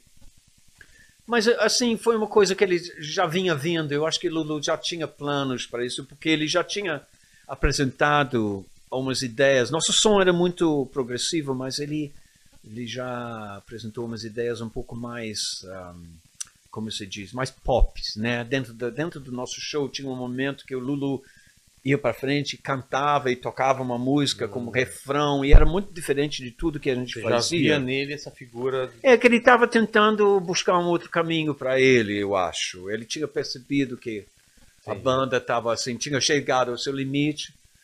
E ele muito sabiamente, eu acho que percebeu que era o momento dele dele dele ir para outro outra coisa. E a gente ficou nesse nessa coisa com o Patrick meio que assim, meio, meio tentando assim dar a vida con- a continuar a vida do, do Vimana, mas já não era mais Vimana, apesar do, de ter o nome e tudo mais, já não era mais. Sem o Lulu já já não era outra banda. E foi se desmembrando aos poucos, eu voltei a dar aulas de inglês. Isso que ano mais ou menos? Quando... Isso foi 77. Já, final dos anos Ainda 80. é. Então, estamos chegando nos anos 80, mas entre isso e, e o meu disco ainda tem um outro fator que Mas, mas teu português já estava bom nessa época? estava melhorando bastante. Estava melhorando bastante. Aí eu conheci, eu já tinha conhecido em 74 o Jim Capaldi, o baterista do Traffic, né? Que foi uma das bandas inglesas que mais me influenciou, ah, além dos Beatles, né? Assim, Traffic era um, nossa, era uma banda de grande importância na Inglaterra. O Jim era o baterista e eu tinha o flautista, o Chris Wood, que faleceu logo depois, muito jovem, aos 30 e poucos anos mas era um, um dos meus heróis. E quando eu soube que eles estavam no, em Ipanema, né, na praia de Ipanema, uma, uma amiga minha falou assim: pô, eu encontrei com os caras do Traffic em Ipanema, na praia. Eles estão ali no Ipanema, no, no Sol Ipanema, que, que é um hotel que olha para a praia. Eu falei, ah, cara, eu, eu vou fazer uma coisa assim vergonhosa. Eu, eu vou bater na porta porque eu preciso conhecer o Chris. pau. É preciso falar o quanto significa para mim, não sei o que. Imagina se eles teriam algum interesse. Mas assim, para mim era uma coisa que eu tinha que fazer. Aí eu consegui. A Elaine me levou, lá, me botou para dentro do hotel, falou: é quatro números, então, assim, eu bati lá. E o Chris não tava. Mas o Jim Capaldi estava chegando, assim, ah, I, ah, looking for Chris, não, não sei o que, ah, come in. Né? Ele percebeu que eu era inglês e falou, ah, graças a Deus, alguém que fala inglês. Olha, eu e Jim, a gente ficou muito amigo, assim, uh, ao longo dos, dos, anos, assim, mas muito amigo, assim, a partir de 74, toda vez que ele chegava no Brasil, ele me ligava do aeroporto, ah, tô chegando aí, vou aí, vamos almoçar, não sei o quê começou a frequentar meu apartamento em Copacabana. Eu tinha um gravador de rolo, assim, que dava para gravar multitrack, assim, fazendo bouncing, né? Que Sim. a gente fala. Você grava na pista esquerda, aí depois você passa para a direita e soma mais um, vai ganhando chiados. E... Mas é um tipo de multitracking. E o Jim, que é old school total, adorou, adorou isso. Ele falou, pô, vamos fazer meus demos aqui, minhas demos aqui na sua casa. Aí eu comecei a botar um backing vocal, uma coisa assim. E Jim foi lá para Londres para gravar o disco dele. Aí no meio da madrugada toca o telefone eu no Rio e é o Jim. Ele fala assim: Cara, eu estou tentando passar esses vocais que você fez assim e ninguém está conseguindo fazer. Eu vou te mandar uma passagem, você vem para cá. Aí ele me mandou uma passagem. Isso era 80, 79 para 80. Sim. Aí eu chego lá no estúdio, cara, eu entro no estúdio, tá lá Andy Newmark, o baterista do John Lennon, Simon Kirk, o baterista do Free e dos Bad Company, Mel Collins, o saxofonista do King Crimson, cara. o, o Rebop Kwakubá, o, o, o, o cara de Ghana, eu tocava tubadoras e, e, e, congas no, no, no, no Traffic, Uh, nossa, cara, só, só feras, assim, meus heróis todos, assim, cara que tocou no Free, cara que tocou no. Aí o Jim falou assim: ah, esse é o Richie, assim, ele veio do Brasil, ele é inglês, mas assim, ele canta pra caralho, não sei o que, vamos, vamos fazer. Aí eu fiz os backing vocals lá e. e rolou? Pô, rolou Putz. o disco todo. Aí eu voltei pro Brasil. O Jim ficou lá divulgando o disco, mas eu voltei pro Brasil. Ah, não, ele veio junto para o Brasil depois da gravação, que eu me lembro que minha mulher foi me buscar no aeroporto, eu estava com o Jim e ela botou um Walkman pela primeira vez, um daqueles Walkman de, sim, sim. de cassete, é, de cassete. Não para ouvir o que a gente tinha feito e tal, eu me lembro disso. Então, o, aí o Jim voltou para Londres para divulgar o disco, mas eu já tinha ganhado minha confiança, sabe? Eu estava mais, mais autoconfiante, porque, porra, esses caras todos me elogiando meu é. trabalho, gravando com as feras, né? Então eu eu falei assim, cara, eu tenho que fazer alguma coisa, não sei o quê. Eu estava dando aulas de inglês na, numa escola de idiomas em Ipanema e uma dos meus alunos era Gal Costa. Olha só. E a Gal falou para mim, uh, era para a gente falar inglês o tempo todo, mas ela falava, e aí, Richie, tem alguma música aí para mim, não sei o quê. Sério? para mim ouvir, eu sei que você é músico, não sei o quê. Falei, pô, Gal, we've got to speak English. Got, tem... não, mas cara, tá tudo bem, mas em off, você não tem uma música para mim? Eu falei, eu tenho uma fita aqui, Gal Costa, né? Claro. Aí eu mostrei para ela, eu dei a fita para ela, ela levou para casa. Aí no, na próxima aula, eu não sei se era na mesma semana ou semana seguinte, ela voltou com uma, uma fita. Ela falou, eu falei assim, e aí? vai gravar alguma? Ela falou assim, não é, não é muito meu estilo, que que mas eu vou te dizer ela? uma coisa. Ah, eram músicas minhas. Em português? Em, algumas coisas em português, tudo que eu quero, tinha nessa fita, não sei o quê. Aí falei, você mostrou para Betânia? Ah. Ela falou, não, mas é, não é muito meu estilo, mas, cara, eu, eu tenho, quero te dizer uma coisa, cara, você tem uma voz linda, você tem que gravar suas próprias é músicas. Mesmo. Aí falei assim, poxa, que bom ouvir isso de você, né? Você era é uma seco? Pessoa... Era você cantando com violão, com alguma é, coisa? Era, era... não, em voz, tá. gravada em casa, cassete, ou microfone. Nada, nada profissional. Eram só minhas canções, né? Assim, é uma... As demos que eu estava preparando, sonhando um dia. E o que estava acontecendo no cenário aqui da música? Um, não tanta coisa. O começo dos anos 80, assim, ainda estávamos na ditadura, assim, estava um pouco difícil de deslanchar o rock. E aí aconteceu a Blitz em 82, né? Logo no começo do- dos anos 80? É, acontece- o- a Blitz, Blitz 82, né? Mas nessas alturas eu morava num prédio em São Conrado. Lobão morava no bloco A, eu no bloco B, então a gente se via muito. Sei. E eu sabia que ele estava preparando um disco dele. Aí um dia foi pedir uma xícara de açúcar lá no. alguma coisa no apartamento dele. E tava a Blitz toda. Quer Ah, dizer, é? eu não sabia que era a Blitz, mas um tinha um monte pe- de gente no apartamento do Lobão. Um meio segredo, assim. Eu Sim. entrei lá, deu aquele silêncio. Falei, o que, que é isso? Uma banda? É, uma banda, estamos pensando em montar uma banda. Era o Evandro, já tinha a Fernandinha Abreu, Abreu. A, a Márcia estava lá, o Barreto. Era banda como a gente conhece. E Lobão na bateria, né? E essa história todo mundo conhece, É. né, o Lobão? E mais uma vez detonando. Você tá sempre metido Sempre- no final das sempre, bandas aí. sempre, sempre destruindo aquilo que foi construído. Exato. É a cara do Lobão, ele é um pouco isso, até mesmo com ele mesmo, né? É. Quando a coisa começa a ficar muito bom, ele Ele Ele sabota, né? desconfia, é. É, ele vai pra outro lado, né? Outro lado oposto, é. É, mas é o lance do, do- daquele criador que, que tá sempre querendo. É, tá sempre questionando, É, né? questionando. Ele não, não- ele é um cara muito inteligente. Você vê isso até é política, né? Ele tá aqui, de repente, daqui a ele vê que não é aquilo, começa a criticar aquilo e vai. Ele é, É, muito. Ele é mas muito- ele se queima muito nessas histórias, né? Porque eu acho que. Ah, mas eu admiro assim a, a- o questionamento. Eu acho que ele, capacidade de mudar, né? ele reconhece os erros. Ele é um cara muito muito interessante, intelectual, ah, ah, inteligente, mas ele tem esse lado um pouco um maluco beleza, né? É, intempestivo e, e- e- ir atrás do que tá sentindo. Né? Impulsivo, exatamente. extremamente ahm, ligado, excelente músico, ah, tudo de bom, Toca assim, tudo, um né? cara engraçado, um cara ah, bom de conviver, assim, mas com, como todo mundo, com seus problemas, né? É. Cada um com seus problemas. Então, assim, né, não estou dizendo que é diferente de nós ou qualquer coisa, mas cada um tem o seu jeito, né? É. E às vezes a convivência se torna complicado por causa desses. Ele tem, ele tem a essência do, da, daquela figura que a gente tem pelo roqueiro, né? Ele tem essa essência do roqueiro até É, hoje, né? é, Não- tem, morreu. tem. Ele, ele, é, ele, ao mesmo tempo, ele que vai dizer o rock errou, né? Ele, Exato. ele é. questiona tudo, assim, é legal, é saudável isso, é, é, é bacana. Mas eu acho que ele se, se fere, fere muito nessas, nessas histórias, Ah, às vezes. Paulada, claro. É, disso, é, né? mas ele, ele, ele é bom de briga. Pô, ele, Ele- eu acho que ele- ele se alimenta. É que nem o Hulk, né? Quanto mais apanha, maior fica. né? É, Ele é, é. dessas Eu pessoas. gosto. Eu tenho muito carinho por Lobão. Eu conheço ele desde menino, assim, é um cara que eu posso chamar de irmão.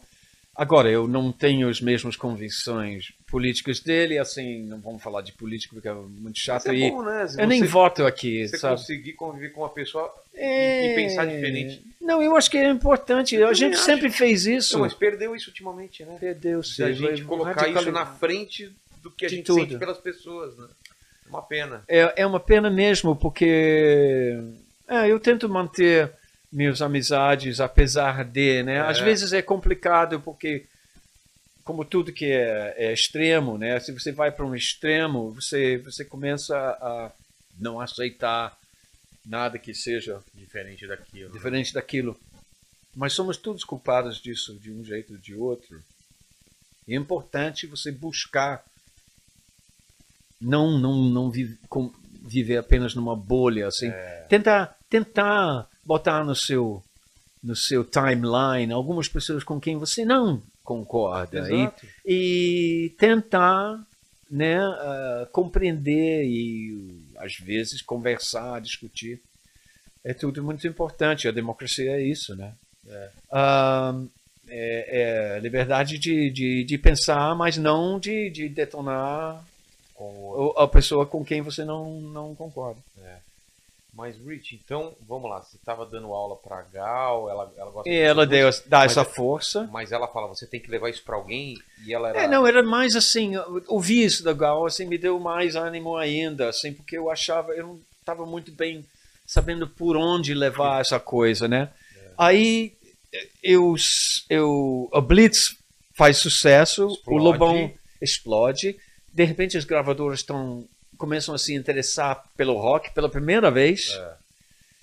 Lobão diz que vai sair da Blitz e fazer seu próprio disco. Já tava Ele tá no, fazendo, né? no, no apartamento na frente. Aí eu Certo. falo assim: Porra, Lulu tá tocando na rádio. Já tava tocando? De leve, de leve, Ah. música dos Beatles.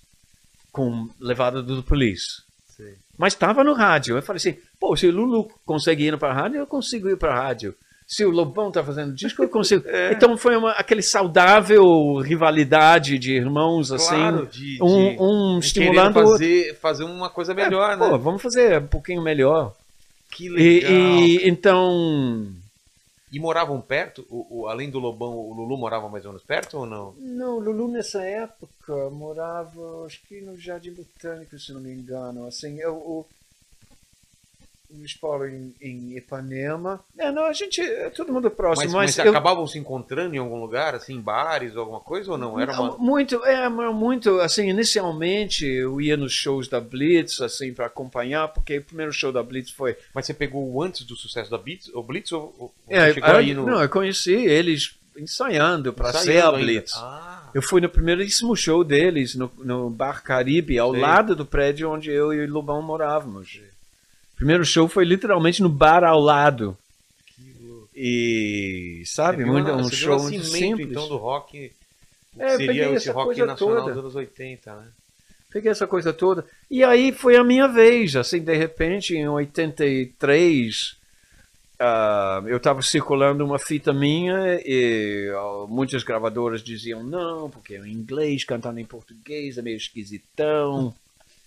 Que, que tinha Sabe, um fita? cara, cara meio esquisito de se olhar.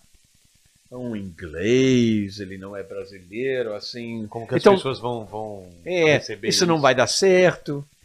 Mas aí a CBS ouviu a fita demo, alguém levou lá e decidiu que era exatamente o que eles queriam. Aí eu fui para lá, o Tomás Munhoz, que era o- o- o- o presidente da companhia, exigia sempre que os artistas que ele contratasse for, tocassem ao vivo para ele. Então eu levei um Ah, é? Cássio Tone, babá, é o preço do prazer, yeah, yeah, preço do prazer. Só pra ele, você tocando... Só pra ele, tocando num Cássio Tone, Por quê? assim, um de plástico Com medo assim. de alguém ter... Aquilo não ser...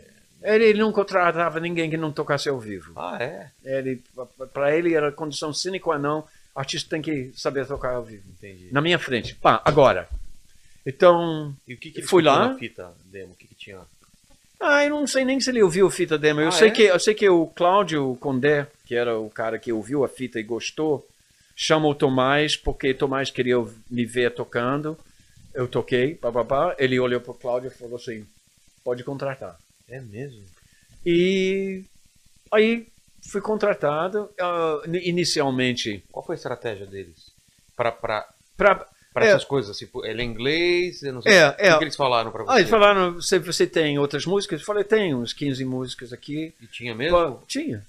Ah, tinha. Eu tinha. Porque às vezes você pode falar, tenho, e depois vou escrever, né? Não, já tinha. Já tinha. Já tinha, porque eu estava com a intenção de fazer um disco de qualquer jeito e o Lobão estava lançando cena de cinema. Eu to, cantei nos backing vocals Ah, com é? a Marina e várias outras pessoas. Eu, o próprio Jim Capaldi participou dessa gravação. Pô, e Marcelo Susequinde produzindo. E, e então meu disco ficou a vez da minha meu disco sair e eu tinha mostrado uma demo que era Voo de Coração, a música Voo de Coração que já tinha Steve Hackett do Genesis tocando na guitarra na demo, né? sei. Aí a CBS falou assim, olha, essa, esse formato de uma polegada, de oito pistas de uma polegada, tem que ser outro. A gente trabalha com fita de, 20, de duas polegadas, 24, é, 24 pistas. Para quem não está acostumado... É, não, É, o pessoal que trabalha com digital não vai saber disso, mas a gente gravava em fita originalmente e as pistas eram uma fita de duas polegadas, grandão assim. E era o praxe da época para gravações. Então, eles me alugaram um estúdio, acho que no dia 31 de dezembro, que ninguém queria, para fazer essa transcrição da fita de uma polegada para de 24. Aí eu cheguei no estúdio e falei assim, cara, não tem jeito, eu não vou entrar num estúdio desses da Som Livre aqui para fazer a transcrição de uma fita, eu vou gravar uma outra música. É mesmo? Aí eu falei pro, pro o cara do, do o engenheiro de som que era um que é- cara chamado O Carlão. que que é transcrição? O que, que teria que fazer? Copiar, copiar, copiar. a fita. Mas, Ah. pô, a gente quando fez a fita, eh, tinha oito pistas. Quando, quando chegou a vez do, do, do Steve Hackett gravar, ele falou, eu quero três para minha guitarra. Sei. Bom, tinha teclados, bateria, É. backing vocals, a gente tive que fazer bouncing. Aí eu falei para os caras, da, eu falei para o cara do engenheiro de som, que era esse Carlos de, eh, de Andrade, que estava no, no estúdio. Eu falei assim, cara, eu não vou ficar acrescentando mais chiado. Já tem, pô, é, é Steve Hackett na guitarra. É. A gente vai fazer uma coisa com chiado no, no áudio? Não dá, né? É. Um, então, ele falou, mas tem outra coisa, tem um tecladista aqui que ele tinha arrumado, que chegou da Alemanha, o Lauro Salazar, e falei, cara, vamos gravar uma outra música. Eu tenho uma música que eu acabei de fazer aqui, chamada Menina Veneno. Nossa. Vamos, vamos fazer isso. Aí, no dia seguinte, eu vou lá na, com a fita, já, porque a gente gravou e mixou naquela sessão. No dia 31 de No dia dezembro? 31 de dezembro, a versão definitiva de Menina Veneno. Foi gravado assim. Assim? Assim. O tecladista chegou, eu toquei no sabia o cara que você ia... eu nem sabia que eu... Aí no dia seguinte eu cheguei lá, eu fui lá na casa do, porque era 31 de dezembro, dia 1 É. eu fui na casa do Cláudio Condé, que estava tudo fechado. Ele falou assim, ah, e fez a transcrição? Aí eu falei, não. Ele falou, como não? É, custa dinheiro, não sei o quê. Eu falei, não, mas é o seguinte, calma lá, que eu gravei uma outra música e eu acho que você vai gostar. Aí eu botei Menino Veneno pra tocar, o queixo dele fez assim, bloch, no É? Ele falou, caraca, isso é melhor do que Voo de Coração, não sei o quê, vai ser o single, deixa eu ouvir de novo. Pô, ainda bem que ele gostou. Imagina se ele... Não, uma Cara, merda! Ele pirou, ele não gostou. Ele pirou? pirou. Aí ele falou assim: vai ser essa, o single, cara. e você tinha no teu coração quando você gravou que ia estourar ou não? Olha, cara, eu desconfiava, eu achava a música muito É. maravilhosa. Quando a gente, a gente fez em 20, segundos, 20 minutos, né? Eu e Bernardo. Ele já chegou com um título, ele tinha descido a serra atrás de um caminhão, e eu acho que ele estava lendo as placas dos Sei, caminhões. Aquelas que tem no, atrás do Eu caminhão, não sei né? se ele viu Menina Veneno ou se ele imaginou. Eu Acho que ele imaginou, porque aquilo não era uma frase que ele tinha lido, mas aquelas coisas de duas palavras, né? Sei. Menina Veneno é bem de caminhão. Total. Aí ele chegou, pô, tive uma ideia para um título, Menina Veneno. Eu falei, olha que legal, porque eu sonhei com uma melodia que é assim. Pam, pam, pam, pam, pam, pam, pam, pam. Pam, pam, pam, pam, pam. Pam, pam, pam. Aí ele falou assim, mas que melodia é essa? Eu falei, eu não sei, mas eu acho que é parte do arranjo. Deixa eu ver aqui nos acordes. Tá.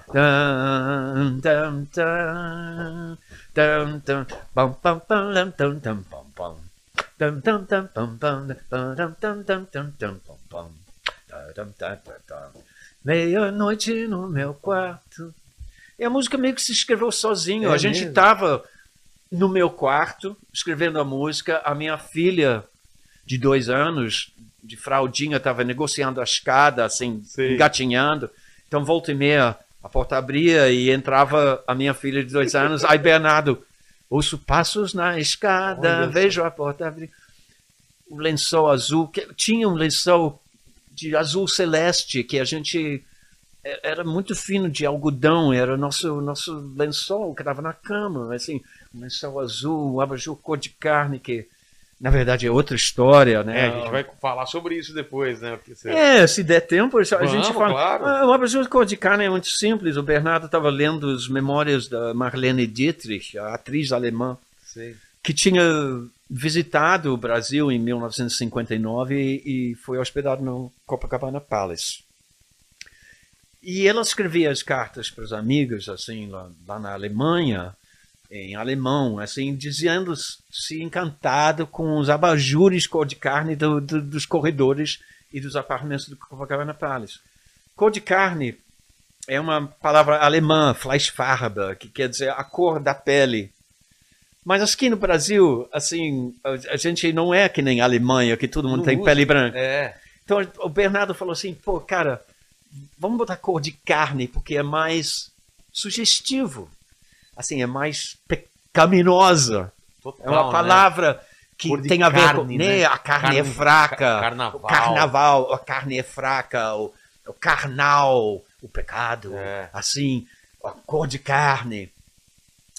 Mas assim, todo mundo aqui no Brasil pensa logo em um prato de picanha, né? É, cor, cor de carne o pessoal imagina. Imagina já um prato de comida. Ver- vermelho, né? Sangrando e tal. Mas eu, eu acho que cada um interpreta como que é. A ideia mesmo era de jogar essa, essa palavra meio inusitada que existe. Se você. Qualquer mulher de, de 30 anos atrás sabe o que, que é uma, uma meia calça cor de carne. É, É você a cor da pele. Carnation, né? É, é o. Carnation é a cor, é, seria a versão em inglês, mas também é uma flor. E é, uma, é uma coisa que tem na, na- na- nas árvores gene- genealógicas. Genea- né? Genealógicos. É, tem, tem, tem, tem a história das famílias eh, na, na Europa, são acompanhados por, por brasões. Ah, tá. Tem aqui um pouco isso, né?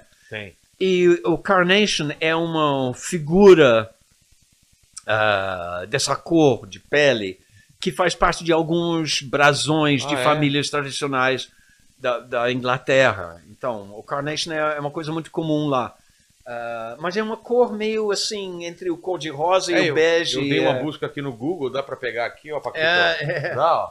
Então, Apareceram essas cores, é mais ou menos isso? é mais ou menos isso, é Então. mais ou menos isso, mas é um pouco mais claro, é mais a cor da pele mesmo. É mais para ser Ah. rosa aqui. Então, ó, pra você É. que tá vendo aí, achamos pela primeira vez o que é a cor de carne do abajur, né? É, não é do- a carne, É, a carne picanha. crua, não é, não não carne é, crua. não é carne de frango, nem de porco, nem de, de boi, é carne humana, é, é a ideia do, do carne, do carnal, É. do, da carne é É, fraca. toda a música tem esse clima, né? É, tem um clima assim meio misterioso assim que de, de- dessa entidade que É. que surge ah, que é inspirado nas sereias, no Lorelai, nas, nas coisas da mitologia do, do, do Jung, do, do, do, do, ah, a gente também estava lendo o livro O Homem e seus Símbolos do Carl Ah, é? Jung, um dos pais da psicologia.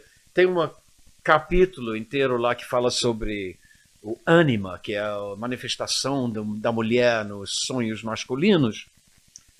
É, é mais complexo que isso, mas basicamente ah, a ideia de que todos os homens sonham com figuras femininas que ou são a mãe ou a guerreira ou são quatro tipos, Ah, né, é? de mulher. E uma delas é, é a, a em, nas palavras do Jung, na tradução para português, donzela venenosa, Ah, é? menina veneno. Então, junto com essa ideia do menina veneno, tinha essa ideia da donzela venenosa, que é aquelas ideias também da, daquelas pinturas. como as coisas Sucubus, íncubus, aquelas coisas. então, né? tudo isso misturado é uma canção. As pessoas acham que as canções são feitas assim, mas quem era a menina? É. Ela, não é, ela não é ninguém, ela é todo mundo. Ela, representação. ela, é- ela é uma figura, é uma, é uma canção, é uma É. poesia, é uma ideia. Ele não é um. Não, não tem que explicar tintim por tintim. Use a imaginação. Que que então, uma pessoa, o Caetano Veloso, eu acho que é uma música sobre um viciado em heroína. Sério? Por que não? É, Pense bem. é mesmo. Ficam Vem aquela- falando, ficam, espera, a, a, Meia-noite- onze- É, é, espera até anoitecer, né? É, A- pra- ficam falando para as paredes até anoitecer. É. Ele falou, essa é uma música sobre um cara que estava viciado esperando uma menina veneno. É, chegar ao- a, Chegar a ao- menina pra trazer a droga. Cara, Ou, ou chegar, ou ou é a carnação da própria. Eu achei muito interessante porque legal nunca esse- passou pela nossa cabeça. essa na cabeça. Então, é, é, as canções têm essa coisa. O Bob Dylan fala muito sobre isso. Ele diz que ele aprende mais sobre as suas próprias músicas quando as pessoas interpretam do seu jeito do que. Ele, ele fala uma coisa muito interessante, que é que quem interpreta a música não é o, a- o autor, o cantor, é o, quem ouve. É, Porque a interpretação é o endereço final. exato. Então, como é que é que você compreende essa música? Como Isso ela que é chega- importante. Como, como que ela ela chega a chega, você? Isso que é importante. Não é como eu. Qual é a minha intenção? Então, quando a pessoa porque fala é- assim, é mas qual tua, é a né? cor da carne? Eu falei, use importa, sua né? imaginação. Não importa. Não sou eu que vou dizer. É, é você que vai dizer. Então, você quer que seja cor de carmim? Tudo bem. Mas se você me pergunta se é cor de carmim, eu vou dizer não, é cor de carne. Entendi. Está me perguntando? Não, não é cor de carmim. Mas se você acha que é cor de carmim, tudo bem. Não tem problema nenhum. É, ah, mas você entende, a canção ela é uma entidade meio viva, como a Menina Veneno é uma entidade. ela, ela é compreendida de forma diferente por pessoas diferentes. Algumas pessoas acham que é uma música erótica, sobre um encontro erótico, outras que, é um, sempre- sempre que é um sucubus. É, que é uma, é uma entidade diabólica demoníaca, né? Que possui a que, que, que, que pos- possui, esgota a pessoa. Esse é mais ligado à ideia dos sereias, né? Que é. É. aquela coisa que encanta o Ulisses e ele tem que botar cera no ouvido para não ser destruído, né?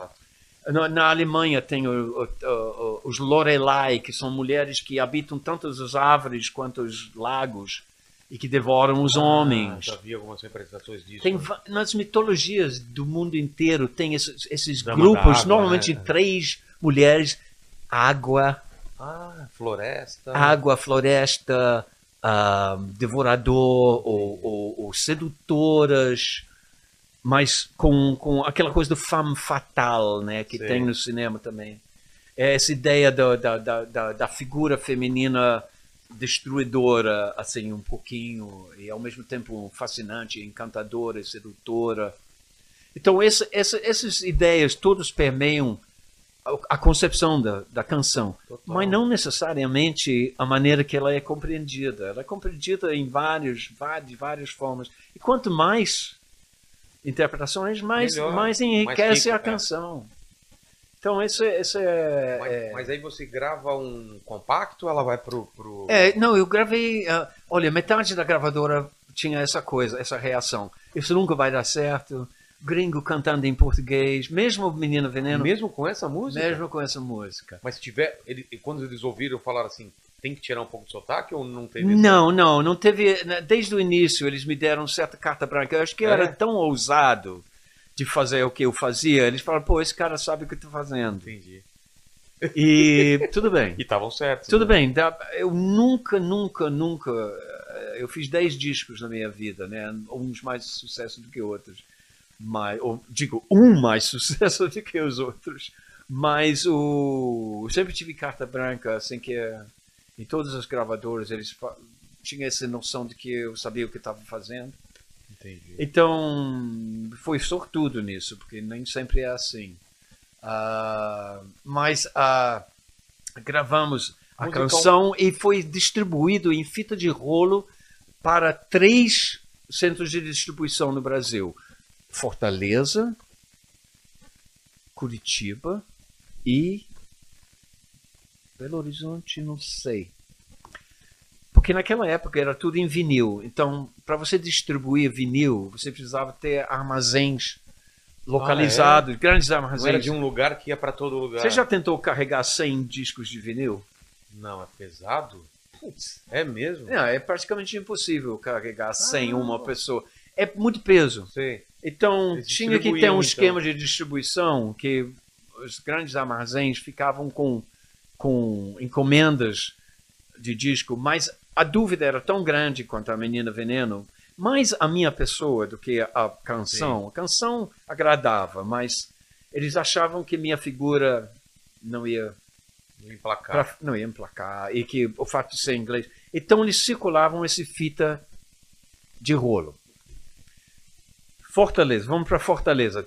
Rádio Verdes Mares. Chega o Vavá, o divulgador da CBS lá com fita de rolo e pergunta para o radialista: escuta, se isso, se, te- se a gente lançasse isso, vocês tocariam? E aí? Aí ele falou assim: deixa eu levar lá, pra, lá dentro para fazer uma, Um teste. uma- um teste para ouvir. Porque o aparelho de ouvir lá dentro. Dez minutos depois ele falou assim, cara, isso vai tocar pacas. É? Aí eu Baba pergunta, mas como que você sabe? Ele falou, porque eu acabei de botar no ar. e o, telefone, e o telefone não O para de tocar. O cara colocou no ar. Colocou no ar. Olha que maravilhoso. E, e o tele- telefone não parava de tocar. Ele assim, Pedindo a música. pedindo a música. Que música é essa? Não sei o quê. Aí o Vavá falou assim, cara, perdi o emprego. É. O cara furou totalmente o lançamento. Imagina, era para sair em abril. Estávamos em janeiro ainda. Nossa. Ele achou que ia perder o emprego. Então, volto para o Rio de Janeiro. Eu estou Tá. no escritório do Cláudio Condé e o cara liga e fala assim, no Viva Voz, fala assim, Agora- Cláudio, Agora tem aconteceu lançar. uma merda aqui. Mande uma coisa para cá porque já está tocando. Ele falou, mas como já está tocando? Não era só para saber se ia tocar. Ele falou assim, cara, não consegui segurar. O cara botou para tocar, o telefone está tocando, está tocando 14 vezes por dia. Fita, um fita de rolo. Mande uma coisa para cá para a gente vender. Mandar uma coisa é tipo, tem que ter o Tem vinil. que ter alguma coisa para vender. Porque senão a gente vai gastar É. toda a bala aqui, só as pessoas gostando, v- vão gravar em fita cassete e a gente não vai Sim. ter nada.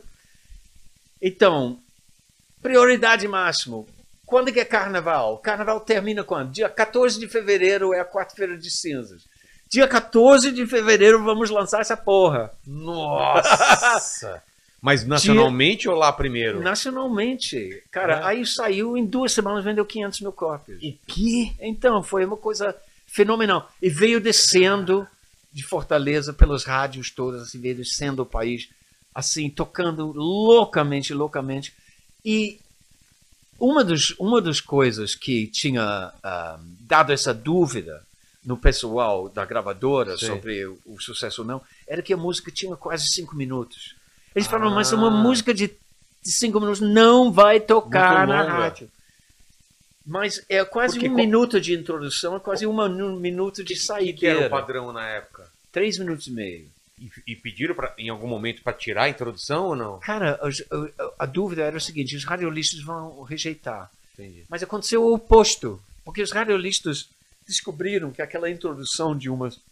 Sabe? Dava pra eles falarem alguma coisa. Bom dia, e Ah. estamos aqui. Você está ligado no rádio, não sei o quê. pá, pá, pá. Um bom dia para vocês que estão nos juntando. E a música rolando. Não sei o quê. E agora com vocês, esse novo hit do Rich. Aí entrava meia-noite no meu quarto. E no final do programa, do mesmo programa, eles faziam de novo para saideira. Que tem uma longa saideira com uma mulher falando as coisas de trás para frente. Eu, Sei. Aí que é a coisa do sucubo, sei lá o Sim, quê, sim. né? Aquela coisa. e o cara falando em cima, boa noite pra vocês, ou boa tarde pra vocês que vão embora agora, daqui a pouco vem o. Então, funcionou trabalhou a nosso favor, ao invés de ser.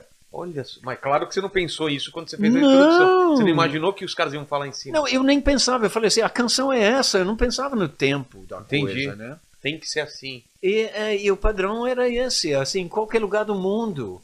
Mas a música é feita de gente que, que, quebra, que quebra os paradigmas, né? Total. Se você tem que, sabe, as coisas originais ou as coisas que que quebram as regras, às vezes são as coisas que vão para frente e não as coisas que ficam para trás. E essa Mas música, esse disco tinha quantas músicas? 10 músicas. E, seis músicas que foram grandes sucessos. Com- Começou com Menina Veneno. Come- começou com Menina Veneno, depois veio A Vida Tem Dessas Coisas, ah, ah, que aquela de Vai Conversar. Ah, essa foi a segunda de trabalho? Foi o segundo de trabalho, que Putz, atualmente é a música mais, mais acessada no meu YouTube, assim, então... Eu, eu- eu- quando eu saí da, da, da, da CBS, assim, infelizmente meu trabalho não foi... ah, o catálogo não foi muito ah, bem cuidado lá. E, e, infelizmente eu saí meio brigado lá da companhia e tudo mais. E quando chegou a hora de fazer a edição de 25 anos, eu queria muito fazer um CD, né, comemorando os 25 anos, isso foi em 2006. Eu descobri que os matrizes todos estavam destruídos, né, lá no- na, na, na gravadora e que a gente teria que que fazer uma recuperação. Então, o Carlão, que era a pessoa que foi o engenheiro de som que me gravou Menina Veneno original e se tornou produtor do disco, ele tinha um, ele tem, em 2010 ele tinha um complexo de estúdios que ele montou com a grana que ele ganhou, ah, o Visão, que é um, um estúdio maravilhoso, um complexo de estúdios Sim. lá na, na Barra, muito bom. E ele tinha, ele tem um forno lá que ele usava para recuperar fitas do, de gravador, da uma gravadora alemã chamada IC, uh, ICM, ou Deutsche Grammophon. Mandavam tudo para cá porque era mais barato fazer com ele. Ele tinha um forno especial que Sei. que tirava o mofo das fitas e coisas assim. Porque o, o, o, o- a, a CBS, que depois virou Sony, eles tiveram acho que dois incêndios e uma inundação na fábrica deles e muitos dos acervo, muito do Nossa, acervo perdeu muita- original se perdeu. Antes de Ah, ser digitalizado, coisa do Roberto e tudo. Disco, é, assim, é Tem coisa lamentável. que perdeu pra sempre. então. É, muita coisa se perdeu para sempre. Assim, quer dizer, os originais, eles têm talvez uma cópia de uma cópia de uma cópia, É. mas assim, os matrizes originais, muita coisa se perdeu. E a arte final da- das capas e tudo mais tinha se perdido também numa inundação e tudo mais. Então eu fui catando com o fotógrafo que fez o original. Ah, O Carlão fez esse, esse trabalho de recuperação. Aproveitamos para fazer uma master digital para preservar. E, e então a conservação foi feita. um A gente conseguiu fazer um, um novo master assim muito melhor do que o original. É, mas a partir do quê? A partir do, do master original e a partir das fitas de duas polegadas, algumas Ah, é? coisas foram Ficou remixadas. melhor do que. Mas a gente conseguiu fazer uma masterização muito mais atual para o CD. Ficou muito bom. Eu consegui recuperar.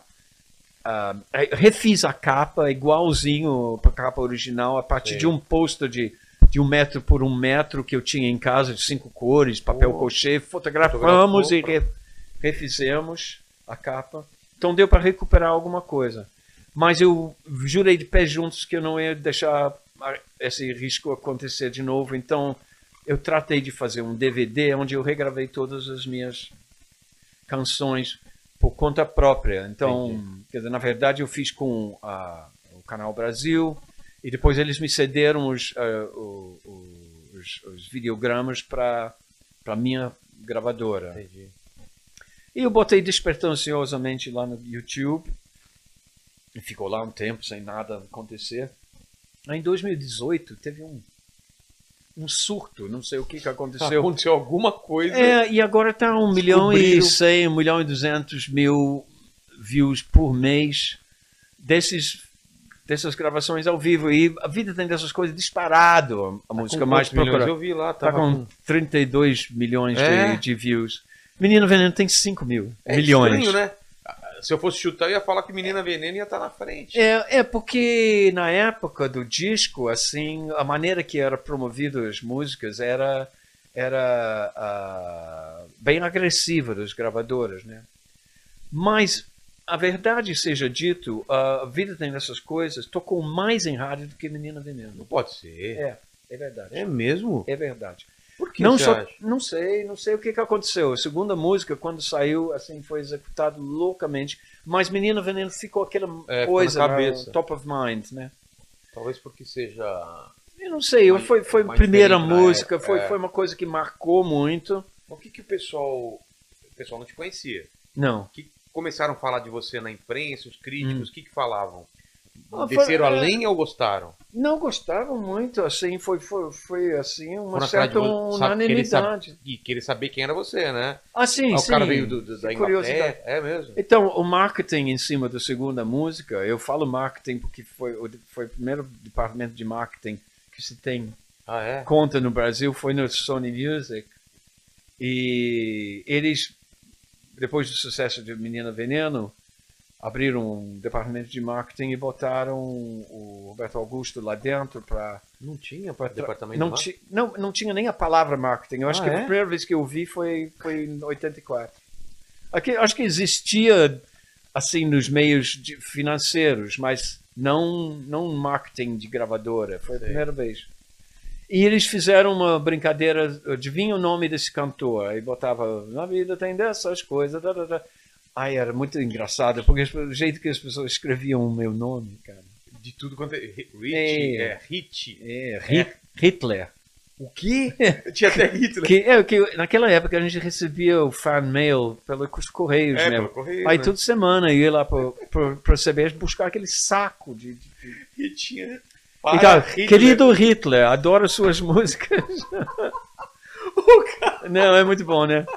E Hitler com Que H e tudo. É porque Hit. É, Hit, Hit Hitler, Hit, Hint- né? Hitler, Hitler. Hitler.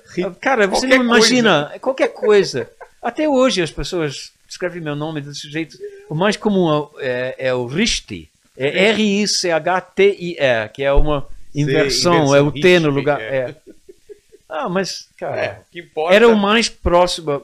Os caras falaram na gravadora, cara, que nome que a gente vai dar para você? Porque isso a gente bota Richard Court. Vamos falar de que é Richard Court. Chegaram a conversar sobre isso? então? É, falou. Que, que, que, que- aí eu falei, cara, é o seguinte, eu- desde que eu me entendo no Brasil, todo mundo me chama de Rich. É melhor. Mas vamos botar um T no meio, porque não. Porque Rich, Richard, Richard, é é R-I-C-H-A-R-D. Richie, para mim, até então, era R-I-C-H-I-E. Mas eu falei, mas eu não quero que me chamem de Richie. Ah, tá. Rich. Então vamos botar um T, que nem Che, Rich. que aí vai Richie, uh, pelo menos Richie, vai, tudo bem. Mas assim, é próximo do que me chamam aqui, então Sei. acabou ficando isso. Aí eu fui assumindo esse nome. Mas a- a- os críticos receberam bem a música? Sim, É? muito bem. E o disco também. Disco muito bem. Foi muito bem Compararam recebido. uh, quê? Tinha alguma... Ah, parece...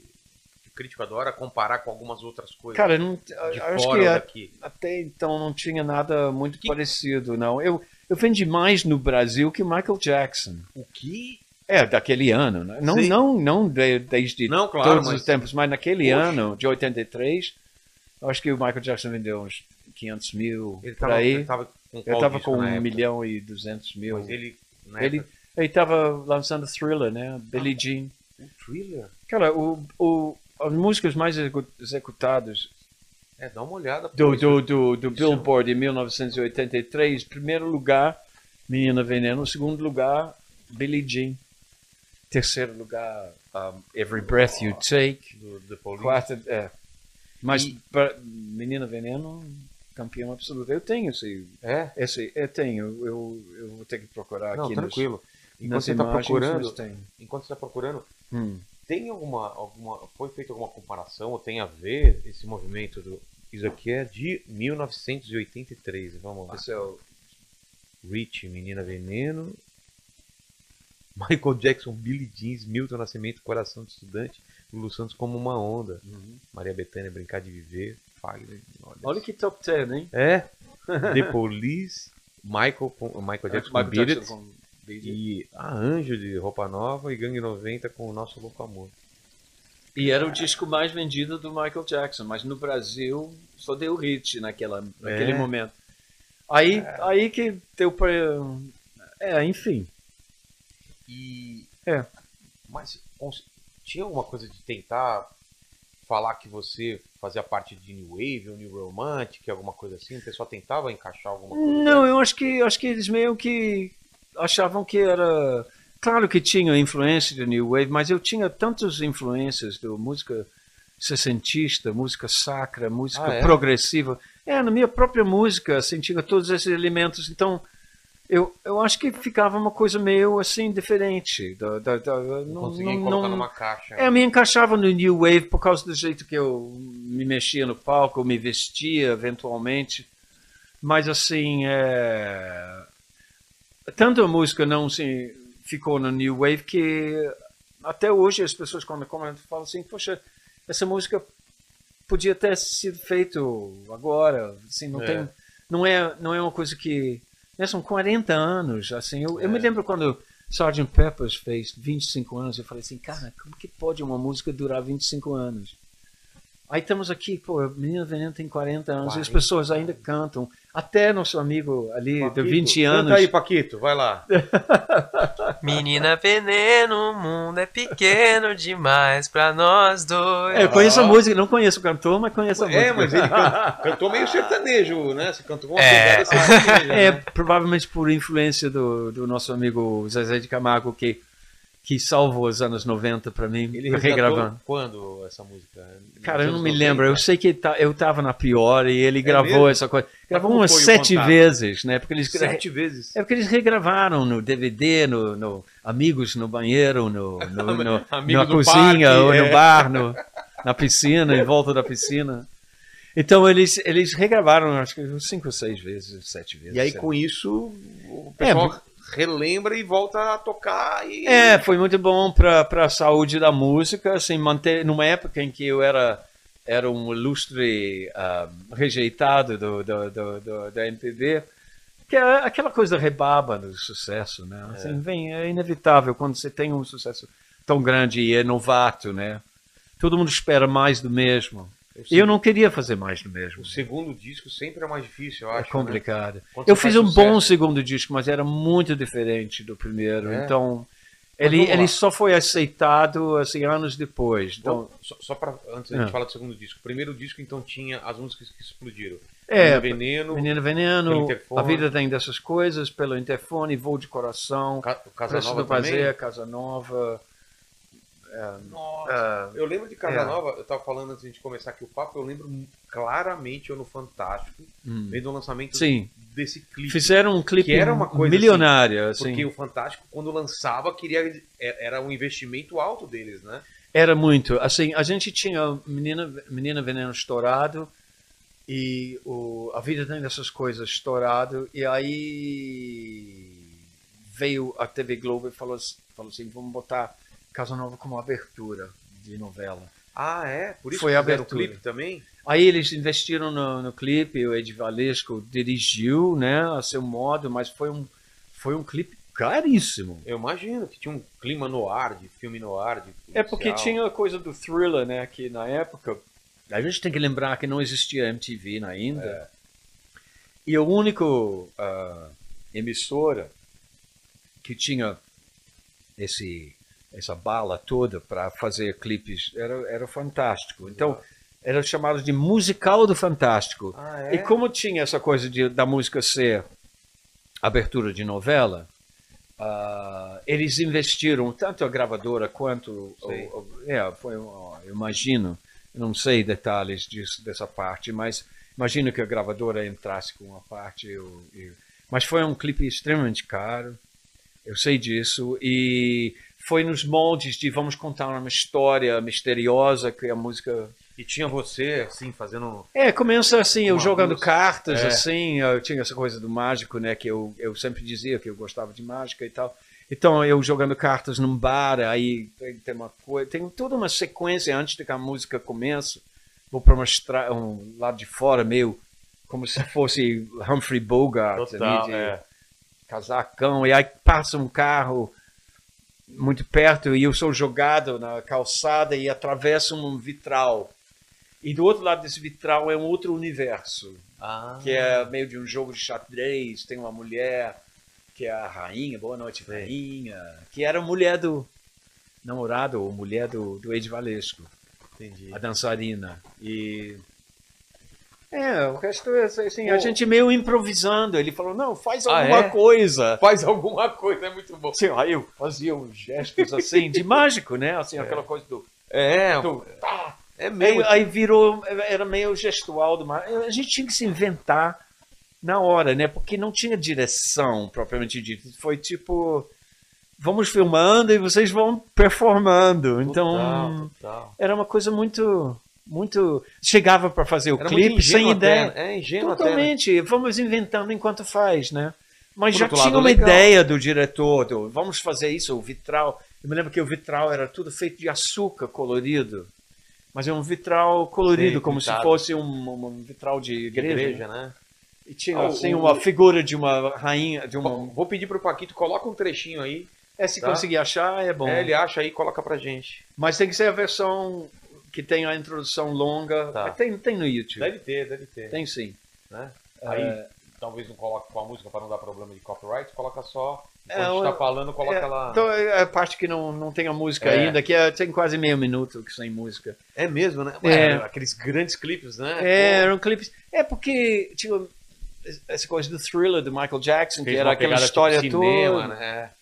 Tinha os, os clipes do Falco, que eu gostava muito, de, de Começar, que ele cantava em alemão. Que doideira, né? Isso daí E- é pré- é pré-MTV. É, não, é muito antes de tudo isso. E, e alguns poucos, né? O Marvin Gaye fez aquele Sexual Healing. É. Tinha algumas coisas, ah, mas a ideia do videoclipe como veículo de, de, de promocional era uma coisa rara e só para os tops. Mas funcionava, né? Oh, Não sim, é? funcionava. Aí que veio toda essa coisa MTV, veio logo em seguida, né? Assim, eu já estava transitando, eu acho que em 86, 85 já tinha MTV, já começou a ter. E, e esse disco você chegou a rodar com ele pra caramba, assim, fazer Sim. show? É, eu fiz uma turnê enorme da Você fez- América Latina toda. E uma banda grande? Banda... Como que era a Tinha. banda? Banda ah, Nilo Romero no baixo, que é, depois, depois foi produtor do Cazuza e do Paulinho Mosca. Mas ele começou a tocar. é, o primeiro show que ele ganhou dinheiro tocando na vida foi comigo no Morro, É? Da Urca. O guitarrista era Torquato Mariano, que é um dos melhores guitarristas do Brasil. Hoje em dia é produtor também lá na Globo, da, do La Voice. Ah, o tecladista Nico Rezende, que eu fui buscar em São Paulo, ele tocava jingles, gravava jingles, tinha um mercado para ele ali, mas ele não tocava numa banda. Aí eu falei, pô, Nico, quer fazer parte da minha banda? Você tem que vir para o Rio. Aí instalei ele no meu apartamento em São Conrado, aquele que onde eu fiz Menina Veneno, que ficou Sim. vazio, tinha mudado para outro lugar, estava vazio e aí aquele apartamento passou a ser o apartamento de pouso dos músicos que eu trazia do Brasil todo para tocar comigo no Rio. Aí falei assim, olha, de graça você mora aqui, né? Ou depois depois você me paga um aluguelzinho, mas por enquanto você pode ficar aqui, tá, tá, tá. E, e- e quando, quando, quando você estoura com esse primeiro disco, e, o, e o resto do pessoal? Você ainda estava com contato? Lulu, Lobão? Sim, o Lulu, tudo to produzindo. Lulu tocou no disco, o Lobão tocou no disco. O Ah, baterista é? do Menina Veneno é o Lobão. Olha isso, eu não sabia. O guitarrista do, do, do, do, do Boa Noite Rainha é o Lulu. Cara, que... O solo de, de, de, de No Olhar, que abre o disco, o baita solo, é o Lulu. Cara, que legal. Não, a gente era, a gente Era- continuou assim, era a nossa referência, né? Minha referência era cru- esses caras. E o Liminha, que eu tinha encontrado no topo de uma É. montanha em País de Gales, assim, era do Warner, já morava no Rio, trouxe ele para tocar o baixo, o Zé Luiz, o saxofonista, que começou tocando comigo. Aliás, o primeiro saxofone que ele tocou na vida foi um que eu emprestei para ele, um veril. Ah, é? Ele morava na minha rua, ele tocava flauta no banda Semente.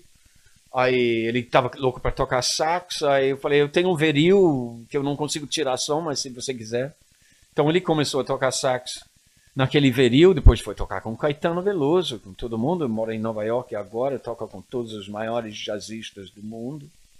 Então, sabe, eu gosto muito dessa coisa de achar os músicos também que estão começando. Todos eles estavam início de carreira. O, o Torquato tinha uma guitarra muito ruim, ah, que era uma cópia de um Les Paul, mas ele falou que o sonho dele era ter um Stratocaster vermelho e eu comprei um para ele usar. Assim, a ideia era que ele me pagasse de volta algum dia, mas nunca. Nunca pagou.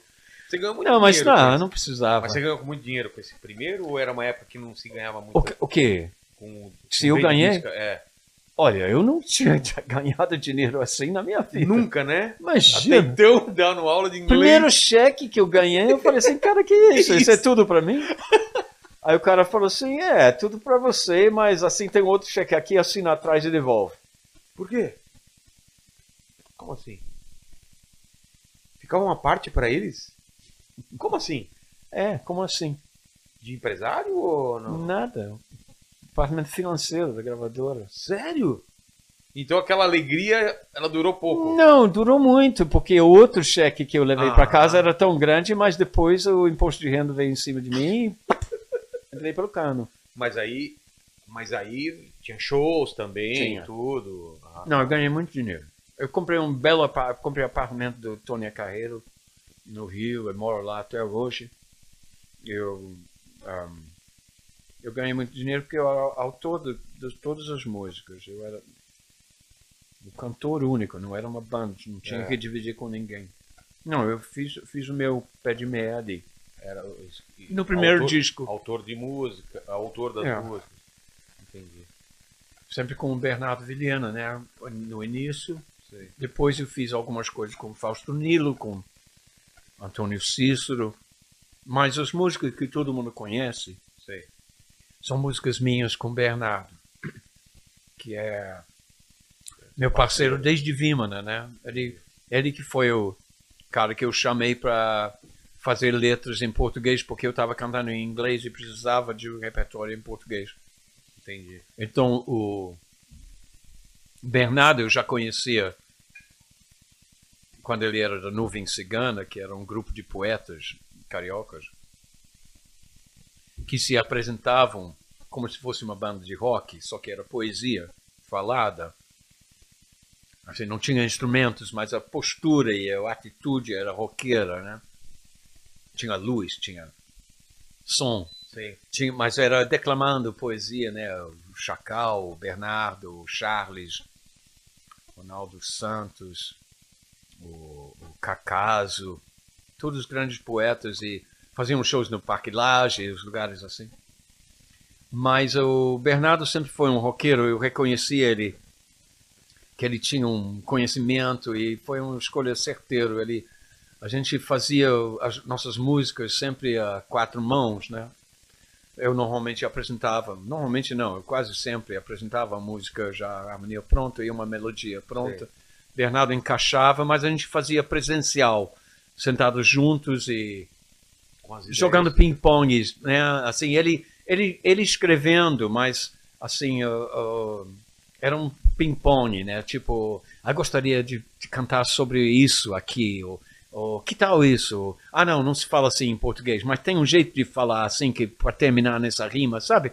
Sei, sei. Jogando bola e, e, e toque ping-pong e dava muito certo assim. A gente tem uma música que não foi feita assim, desse jeito, que é Voo de Coração, justamente Como que foi? que, que o Bernardo não. Eu dei a fita dele, uh, da, da música pronto, ele levou para casa, supostamente para vir no dia seguinte fazer nossa sessão presencial, mas já com as ideias. E ele acabou escrevendo a canção toda lá em casa, e é, é lindo, né? A partir de uma ideia minha de, de. Eu queria falar sobre computador, que era uma coisa muito novo. Um, e minha ideia, eu tinha essa ideia de voo de coração, que eu fiquei fascinado com a ideia do trocadilho em português, né? Ah, ah, voo de coração. Eu vou de coração Ah, com- ou um voo de coração. Ah, entendi. Aí falei assim, é esse, esse caso do voo de coração pode ser ter duplo sentido e tal. Vamos fazer uma coisa meio futurista, computadores, hologramas. Eu, eu tinha trazido um holograma de, de Londres. ah, tinha uma loja chamada The Light Fantastic em, em Covent Garden. E eu trouxe uma, uma, um, um holograma assim para botar na parede e, e dei de presente para o Bernardo. E ele tinha visto um holograma também, que era uma mulher num chuveiro, assim, que ela vira assim, quando você vai passando, ela Sim. vira e, olha para você, dá um piscada e joga um beijo. Então, ah, você me pisca o olho, você me manda um beijo, parece estar mesmo aqui, vem dessa ideia. Então, hologramas e computadores que ninguém tinha em casa, a gente falou, e se a gente im- imagina um futuro quando o, o computador já é velho, o velho computador? Nossa. Mas a gente estava sonhando, É. ninguém tinha. Eu, eu não tinha computador em casa. Quem tinha, tinha uma. Um, de repente, um Atari. O, o comecinho do videogame. comecinho dos videogames e tal. Entendi. Mas assim, computador para trabalhar em casa, eu acho que a primeira vez que eu vi foi o Macintosh em 84. Já tinha uma da IBM, mas eu acho que o eu acho que os computadores só vieram a, a, a ser lugar comum a partir de 86 É, por aí. demorou. E mesmo assim demorou. Então, era uma ideia em 82, imagina, a gente vislumbrando um futuro onde os computadores eram uma coisa assim tão comum que todo mundo tivesse em casa. Então, coisa, hoje em dia, quando eu canto isso, é verdade. Eu É. estou escrevendo minhas memórias num velho computador. Isso é engraçado. Naquele momento era uma coisa tão remota, Que distância, né? isso, né? Uma viagem, é. E, cara, era uma, é uma época que eu lembro que na Globo também tinha, não sei se era sexta-feira ou sábado à noite, Hum. tinha aquele, aquele, os hits da semana ou do mês, É, assim, tinha Globo- era- Globo de Ouro. Globo de Ouro era muito Tinha o legal. Globo de Ouro, tinha. É, Globo de Ouro era, uma, Era o era, o tipo, tipo o que todos os artistas É. queriam. E o Roberto Carlos ganhava quase todos, né? Não era? É, não, eu acho que não era uma questão de ganhar. O, Mas tinha- o- tinha uma coisa do primeiro lugar, É, né? então. o que que O- era esse o- primeiro os lugar? artistas, é engraçado que os artistas assim da, da velha guarda, digamos, assim, Sim. né? nessa época dos anos 80 que tinha muita banda nova e tudo mais. eu- eu- esses caras ficavam meio, meio melindrados um pouquinho, assim, de... Eu me lembro de, de alguns artistas, não vou citar por nome, que não é justo, assim, Claro. alguns já se, se foram, mas se trancavam dentro dos camarins porque insistiam que só iam sair se pudessem fechar. Ah, O eu só entro se for o. É, Porque o, o e- último era... o último era o primeiro, assim. Era como se fosse, não Ah, se entendi. falava em primeiro lugar, mas assim, quem fechava era considerado. É, pra então, gente eu lembrava que era como se fosse o primeiro lugar. É. assim. é, então se eu não, trancavam. é, se trancavam para. Então, eu acho que das vezes em que eu teria fechado, assim, eu não consegui, porque alguém tinha se trocado. Alguém se trancou e falou: não, só saiu se for o primeiro. Que doideira. Mas eu não me importava, assim, eu só estar ali era bom, né? Assim, era, eu já estava no lucro. Mas o programa era bom, né? Eu me lembro do nessa época de ter feito Transit. Transit foi o, em 86, já em outra gravadora, Ah, mas depois, foi a música né? mais vendida de 86, compacto mais vendido. Eu acho que eu fechei uma vez com Mas foi de, Transit. foi de, de novela também? Ou não? Transit também foi Roda de Fogo. Fazia É. muita diferença esse, esse Oh. tema de novela naquela época, né? É porque a gente sem o MTV, pra gente era a única maneira de chegar ao público era através ou das novelas, das trilhas de novelas ou do Fantástico. Entendi. E às vezes uma coisa ia de mãos dadas com outra. Então, o negócio era fazer chacrinha no sábado, porque todo mundo via, desde o gari até o médico de plantão. Não, Chacrinha. Todo mundo. Era, era todo mundo. O Brasil inteiro se ligava no Chacrinha, aquela loucura que. E é por isso que era tão po- importante, porque você se apresentava no sábado ah, ali, ou passava no sábado ali, de Vendia tarde, e de noite caramba. você já estava fazendo shows. Então, Por é. causa daquilo? Hum? O pessoal ligava porque viu no Chacrinha. Sim, ligava e já marcava shows e, e as músicas começavam a estourar na rádio, tocava pra caramba e é, foi uma época muito feliz. A saída da ditadura, né, assim, um momento É. de abertura político, ainda o Figueiredo, né? Chegaram a censurar alguma música tua não? Não, não chegaram a censurar, para minha surpresa, mas censuraram do Léo Jaime, por exemplo. Mas ele debochava até da própria censura, né? Tinha uma música chamada Solange, que era uma, uma música do, do Police. So lonely, Solange. Que a Solange era, era a censura, era, era a pessoa da censura que assinava. Ah, entendi. Então, então É isso, é, Solange era, era a figura da censura.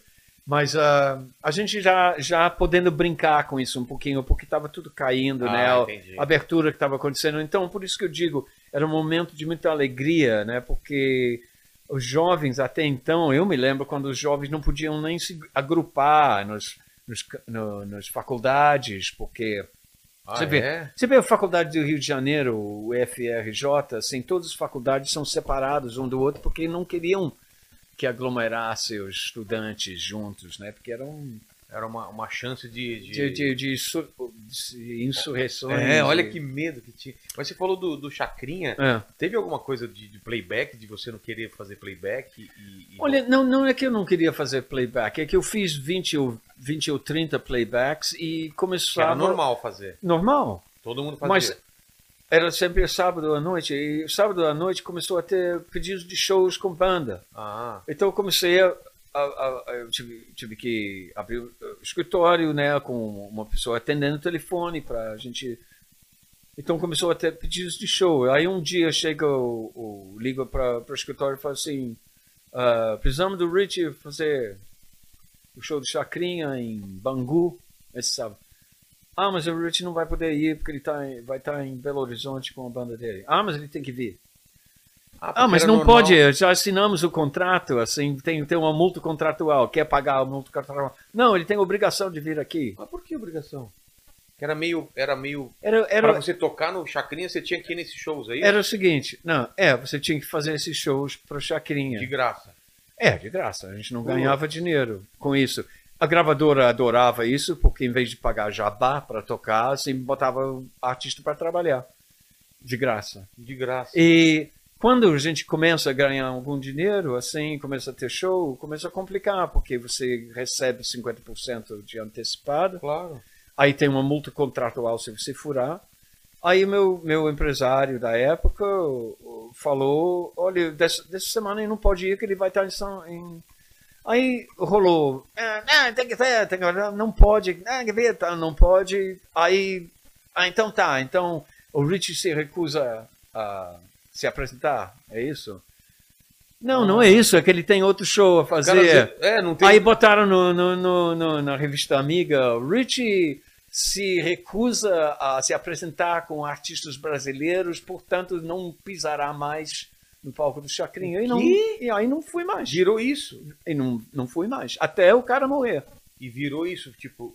O lance ainda coloca uma coisa meio xenófoba. Ah, Não, foi o seguinte, é, né? e aí, é, aí, Se recusa aí a nunca mais- em palco brasileiro. aí como- nunca mais eu fui no Chacrinha, nunca mais. Como- Até mesmo quando, quando o Transa estava estouradaço, eu não fui. De retaliação. Eu fui, eu fui no, no Globo de Ouro, mas não no Chacrinha. Nunca mais o Chacrinha me chamou. Que absurdo. É, ele tem lá seus motivos, assim, não, não costumava acontecer sucessos tão retumbantes. E, de e o pessoal não devia recusar de medo também. né? É, é, eu não recusava de medo, mas assim, eu tinha medo de perder dinheiro, Claro. muito dinheiro, com essas brincadeiras de, de assinar contratos e E não cumprir, né? não cumprir.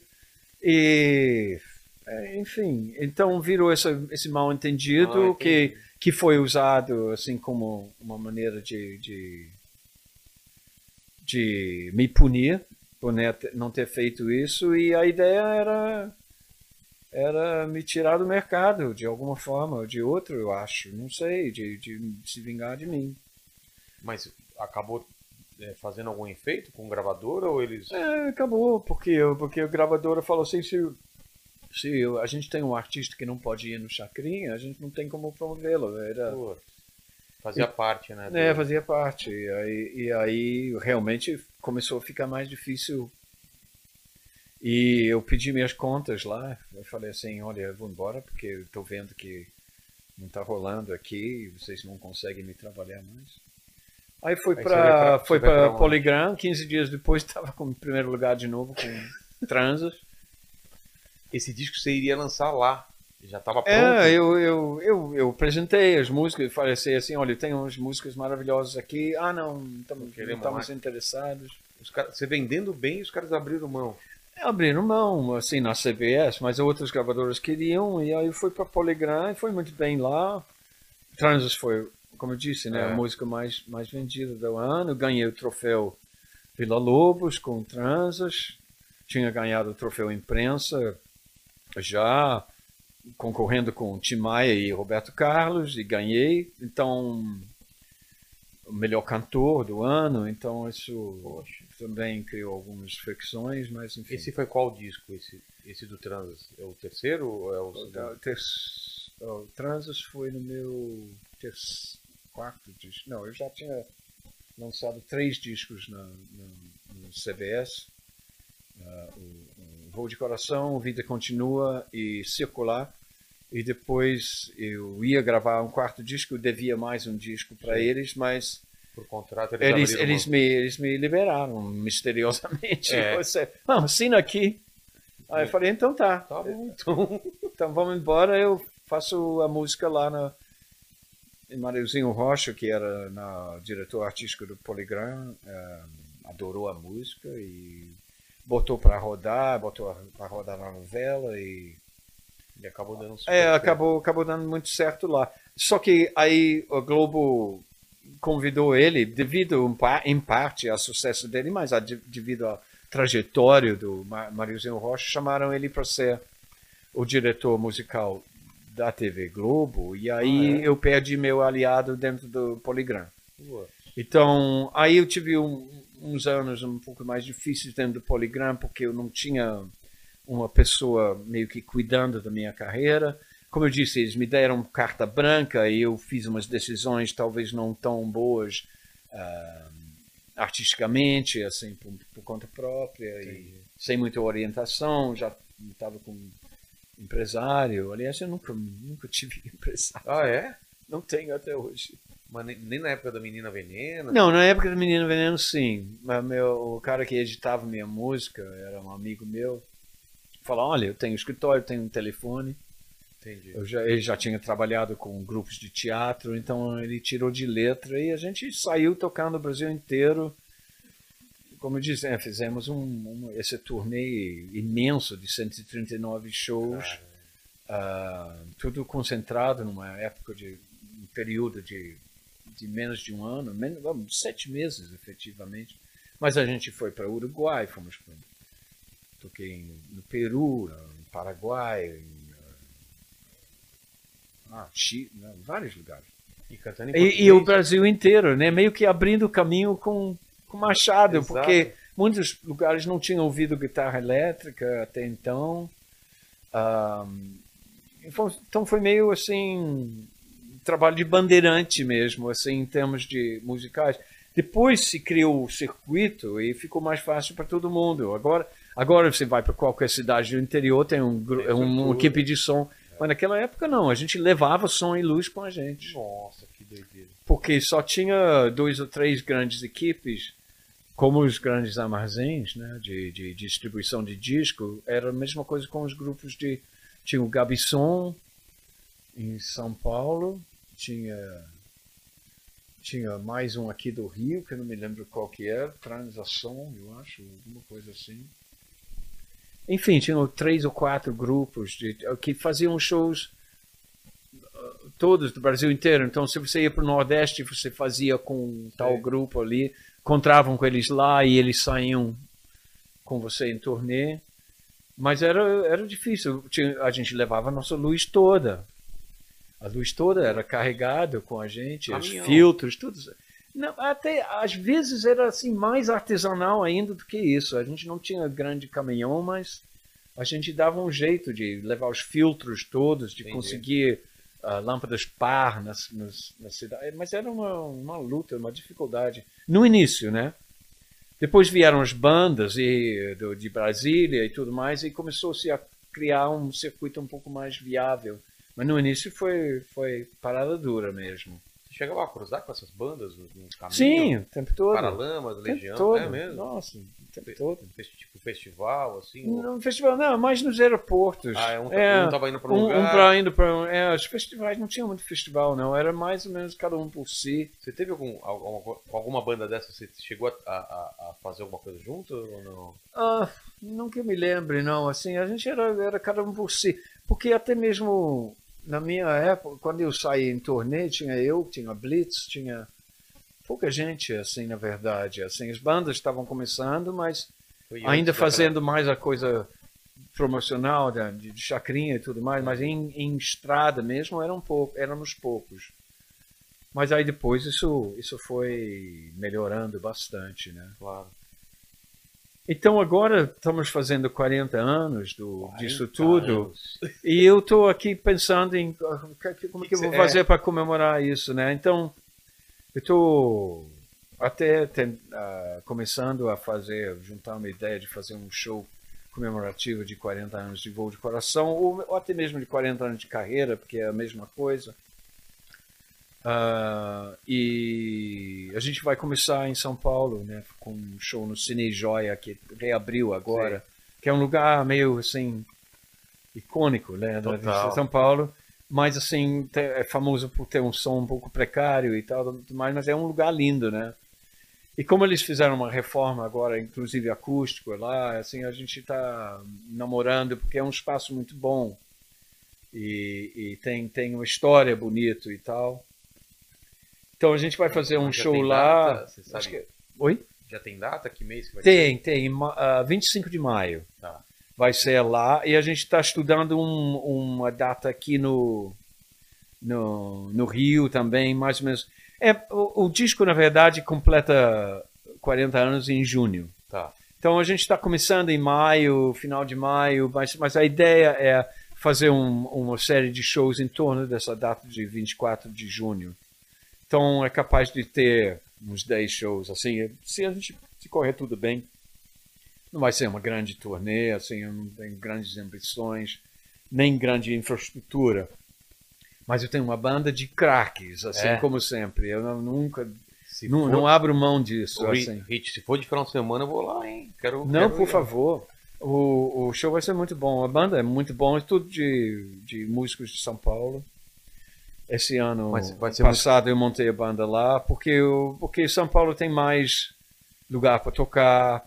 Assim, inclusive pelo interior. Assim, o Rio de Janeiro está um pouco parado, né? Tem muito pouco lugar para tocar de médio porte. Assim, você tem as grandes casas que custam uma fortuna para alugar, para Ah, é. tocar. E eu não sei se eu, eu nessas alturas, se eu, se eu tenho cacife para encher uma casa desses grandes. Dizem, alguns dizem que sim, mas eu, eu não tenho essa autoestima tão. é, assim, Eu gosto eu- se sim- ir é, sentindo, né? Fazendo... é, a gente sabe, eu não estou me iludindo de nada. Mas né? vai com calma, né? Vai fazendo esses shows. E É, mas é bom, e com músicos que eu adoro e, e respeito, e que tocam com muito, muito categoria, né? E o André Bacinski, que tem a ver com E o? André, André se, se colou na gente, meio que, inicialmente, ah, ele fez esse livro ah, Pavões Misteriosos, que eu sou um dos entrevistados dele, eu conheci ele quando ele fez esse livro, né? Fagner, Rita Lee, Ney Mato Grosso, eu, ah, tem mais alguns ali que eu esqueço agora, não me lembro dos outros dois. do- Mas enfim, é, é, pelo, pelo, pela lente dele, são, são artistas assim. Ele escolheu os personagens. É, personagens que interessavam a né? ele. E ele, ele é um cara com um gosto musical muito abrangente, né? Ele gosta desde os, do punk mais radical até Nelson Ned, É verdade. Michael Sullivan. Ele, ele é bem abrangente. E ele é muito carinhoso para comigo, ele gosta muito do meu trabalho e está assim, tentando me convencer a fazer uma autobiografia que ele se propôs a, a, até mesmo a fazer o ghostwriting, atra- ou de me entrevistar, de tentar facilitar isso. Então a gente vai fazer essa experiência esse ano também, de também fazer uma minha autobiografia com crowdfunding e coisas assim, bem, bem pacato, bem, bem alternativo, assim, sem grandes expectativas, mas acho que vai ser bacana.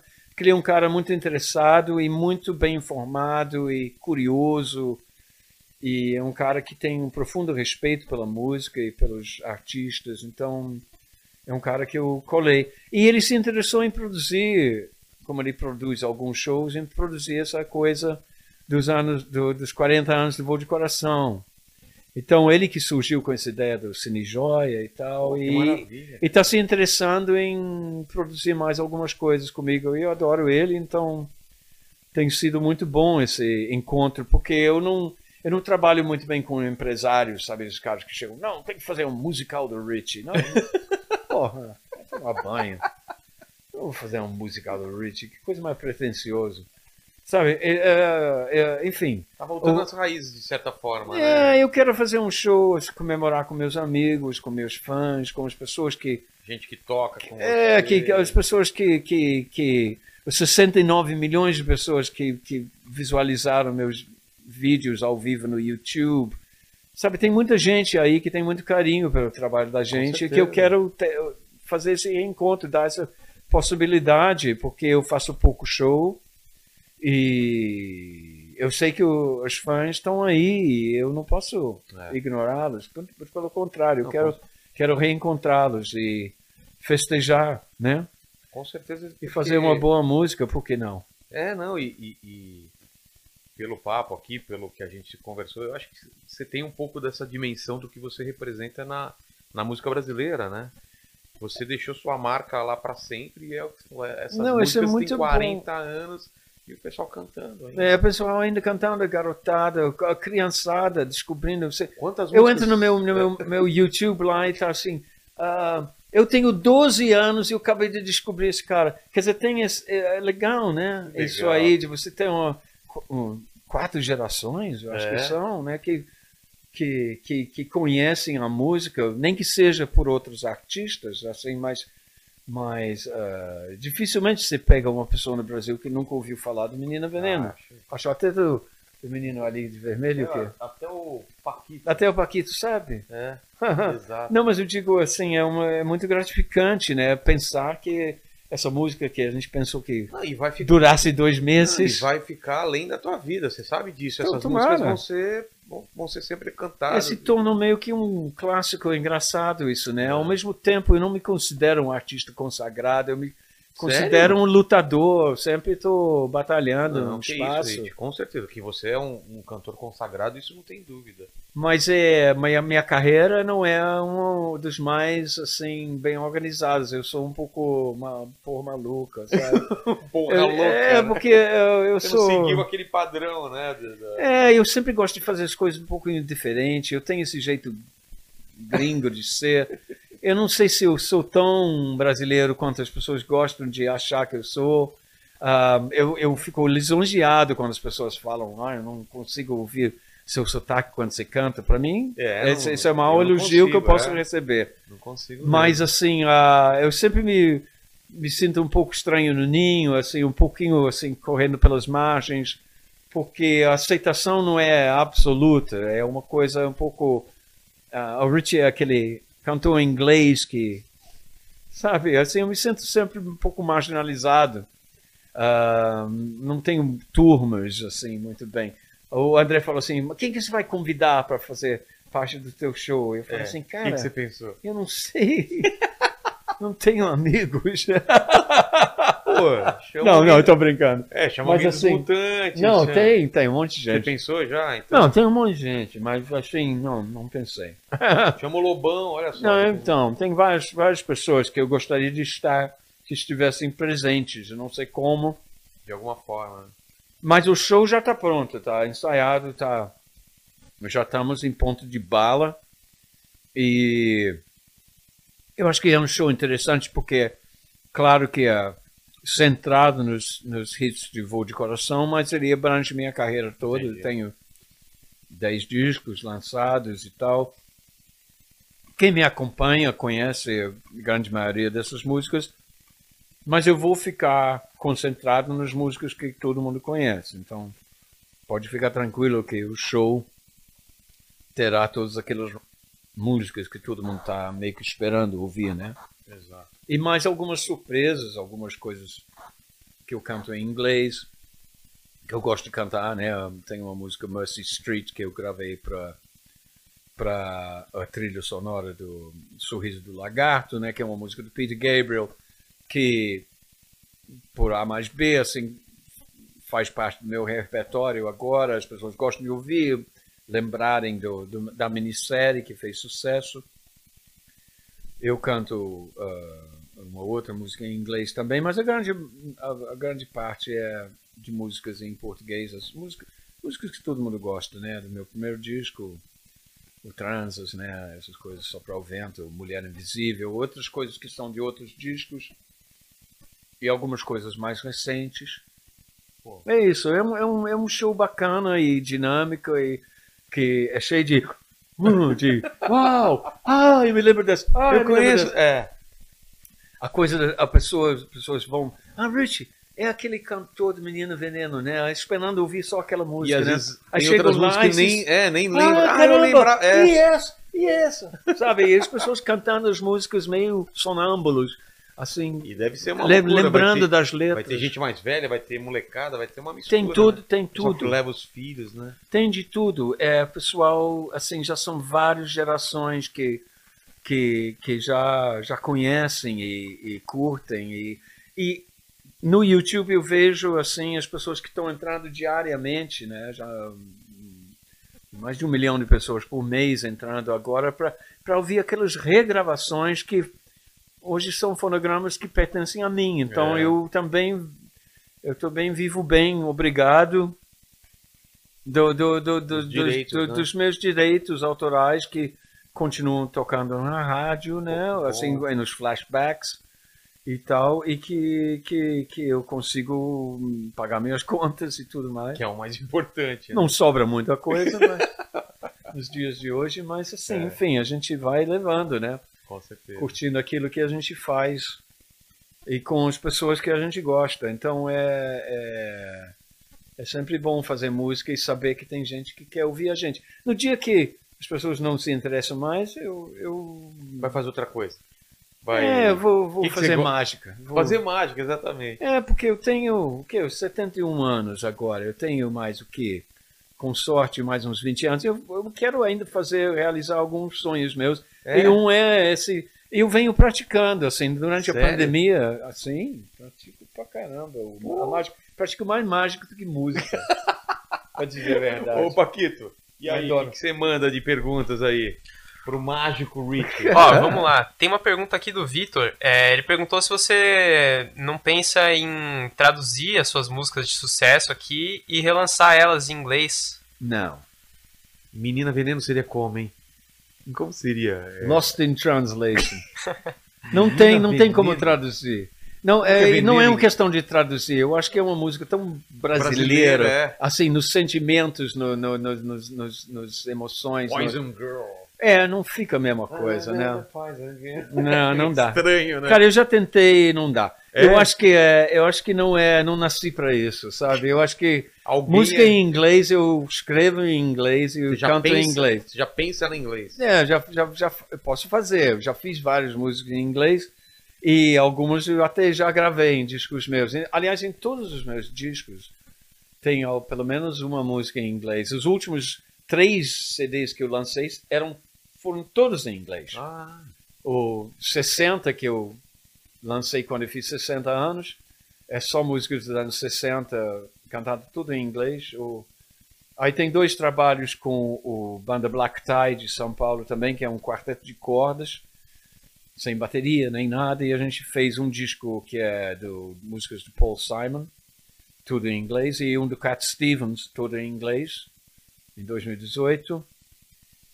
E tem uma terceira do James Taylor que a gente ia fazer para fechar a trinca, mas a pandemia veio e meio que atrapalhou nosso nosso sonho. Mas é possível que ainda role. Quer dizer, eu gosto muito de cantar em inglês, assim é meio é muito mais fácil para mim do que em português. Eu posso te segurar mais isso. é mais natural, canto, canto com uma voz mais, mais sonora, assim, a, a, soa melhor, é mais fácil, assim, minha, minha, minha, como se diz, a construção vocal é tudo em, em cima de fonemas ingleses, então eu sou, eu tenho uma, ah, muito mais fácil, assim, articular, falar as palavras, assim, musical, assim, em inglês eu, em inglês eu me perco, né, cantando, eu fico mais interpretando, em português eu estou sempre assim Prestando mais atenção. tentando assim acertar um pouquinho. Não, não hoje em dia. Hoje em dia, principalmente os músicos que já têm 40 anos, não. Mas assim é sempre um exercício, um, um trabalho a fazer, né? A mais. E em inglês é que nem cair da cama, assim, é uma coisa mais fácil. Andar de bicicleta. É, é, é, não se esquece e, e me dá muito prazer, assim, depois de tantos anos cantando em português, de ter essa oportunidade, porque eu não tenho que dar satisfação à gravadora nem nada. Hoje em dia eu sou, eu sou, eu tenho minha própria gravadora, minha própria editora, não, pô, não devo satisfação a ninguém. Isso é ótimo. Mas por outro lado, né, eu sinto falta do trabalho em equipe e, e- é, você você ganha na independência, mas você perde no, no digamos no pacote todo, né? Você a luta é mais difícil, é mais difícil você tocar em rádio, tudo tudo isso. Mas assim, eu, eu não trocaria essa independência por nada, não. Eu gosto de ser dono de mim. Não gosto muito de ter gente mandando, sabe, fazer isso e aquilo. Não, para para fazer sucesso você tem que fazer isso. Não, eu sei o que, que eu tenho que fazer. Tem que fazer que nem o, o Paquito, que tem gente mandando, mas ele não faz o que as pessoas É, mandam, isso né? não, não, que nada. É o- é gente mandando é horrível. Não é, Paquito? Exato, isso se chama ser esperto. Manda aí, Ó, Paquito. tem algumas perguntas aqui que a galera mandou, mas o Rich já respondeu. Então, perguntaram aqui bastante da saída da Rita Lee, do Mutantes, e é, daquela história do Chacrinha, a galera perguntou aqui também. Aí, o Ricardo, ele perguntou quais foram as suas maiores influências na música. Você falou um pouco dos Beatles, Uh, que cara, mais? tem tanta coisa. É, começou assim, eu diria que Beatles é uma, é uma, é uma coisa importante, mas não é, foi a primeira coisa, né? Eu, antes disso, eu foi bluseiro, então ouvi muito blues, assim, mas muito assim. John Mayall, foi ver um show dele em Berlim, na Philharmonie de Berlim, que era, puxa, um show incrível em 68 deve ter sido. Não, 70, 70. Mas, assim, eu fui muito fã do, do, do, dos bandas de blues ingleses, né? Cream e, e, e, e o Eric Clapton, assim, nas suas encarnações posteriores também. Mas, assim, começando com Cream e, e as bandas americanas como Can't Heat. E os grandes bluseiros como né, Lightning Hopkins, Sonny Town, Terry, Brownie McGee, Lightning Hopkins, Elmore James então eu comecei muito influenciado pelo blues, depois pelo progressive music, né? Gostava muito do traffic do, do, do Beatles e depois bandas como Jethro Tull e, e os, os, os, progressivos todos, Gentle Giant, eu sou fissurado por Gentle Giant.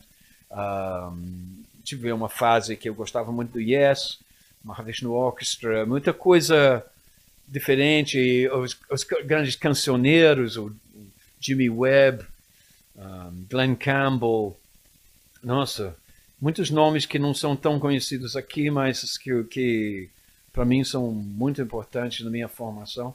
E aí tudo que eu ouvi quando eu vim para o Brasil, em cima disso tudo, né, Milton Nascimento principalmente, Clube da Esquina, Egberto Gismonte, que foi padrinho da, da banda Barco do Sol, e que eu fui professor de inglês dele, mas ele não pagava em dinheiro, pagava em música, né? A gente Não, porque é eu, é, é, a troca era essa, assim, eu, eu te dou aula de inglês e você me dá uma aula de música brasileira. Aí ele ensinava sobre João Pernambuco, ah. sobre, sobre tudo que você pode imaginar. Era uma troca.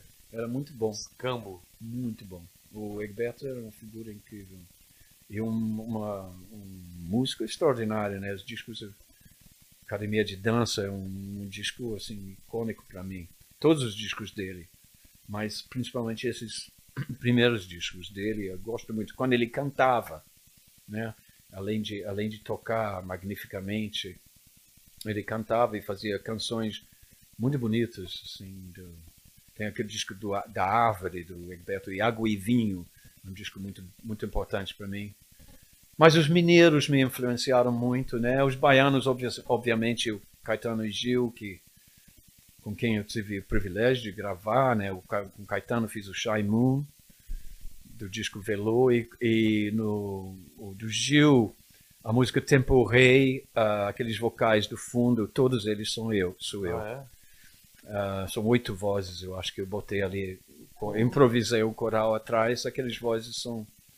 É, era uma música que não ia nem entrar no disco, né? Eu fico tão contente de ver que hoje em dia é, é, é, tão é uma música tão importante no repertório do Gil que a, última turnê dele se chama Tempo Rei, né? E, e era uma música que ele não ia botar no disco.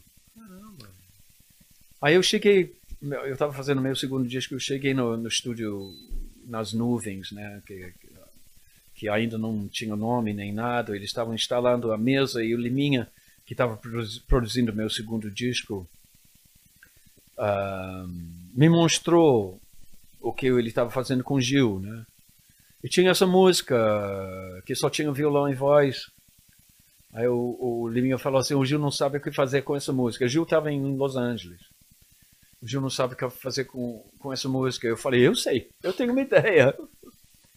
Ele falou assim, bom, tem violão e tem a voz dele. Tem mais 20, não sei quantas pistas livres ali quiser fazer uma coisa, não custa nada. Aí eu falei assim, eu vou fazer umas vozes. Eu comecei a improvisar uma voz, aí falei, legal, deixa eu fazer uma segunda voz, terceira voz, meio improvisado, contraponto Sim. e tudo mais, e ficou aquele coral todo. Tempo aquelas vozes todas.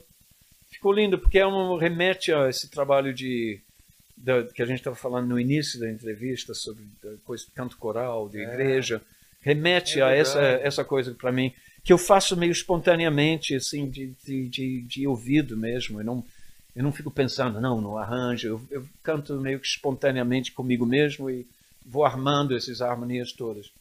Então é uma, é uma maneira que eu aprendi a fazer no canto coral da música sacra, mas que eu, eu trago para minha música atual.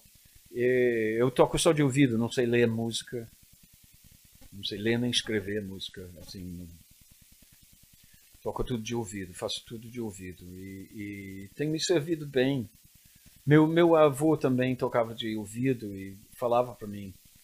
Ele falou assim, "Eu- não é importante, os mosquitos na página não são importantes. Importante é o que está aqui no seu ouvido, então e dentro da sua cabeça. Ele falou assim, quando você ouve música, aí eu vejo pessoas que, que, que, eu admiro, Chuck, Chuck, Chuck Baker, eh, Chet Baker, por exemplo, né? Também é um músico que só tocava de ouvido, né? Eu sempre fiz isso. Para mim, uma música é uma viagem, assim, são paisagens que se formam na cabeça, assim, engraçado. É, eu visualizo muito música, assim, para mim é uma coisa visual. Tem cores, tem É. cenários. É, tem, tem, tem prédios, tem, tem, tem árvores, tem. Assim, surgem essa, essa coisa assim, muito físico para mim. Assim, ouvir música para mim é uma, é uma coisa que envolve cores e, e, e formas. Eu constrói minhas músicas assim, meio que sonhando com essas coisas meio abstratas. Então é, é, é só assim que eu sei fazer, né? É, é meu, é o meu jeito de fazer música é esse. E eu tenho respeito das pessoas que sim, dominam, sabem ler, tudo mais. Essas pessoas ahm, chegam para minha música e me digam: Nossa, como isso, isso é muito, mu- você é muito musical, cara. Você tem muita musicalidade. Eu não sei definir isso, ou como eu faço. Mas todos me respeitam muito e, e- e é, é muito bom ter isso, porque eu sei que eu sou deficiente em tantas áreas musicais. Ah, e aqui no Brasil todo mundo lê música e todo mundo sabe a harmonia, a, a teoria, né? Eu não sei nada disso. Assim, eu sou um, um- um impostor. Que É, isso? Não, de certa forma, assim, não, não, estou falando brincadeira, mas assim, meio autocrítico. Mas no sentido de que eu, eu não. Muita gente fala assim, o Rich é um músico completo. Não sou nada completo, cara. Eu sou muito, assim, despedaçado. Mas, assim, eu tenho meus métodos de, de, de, de fazer canção e elas têm dado certo, viu?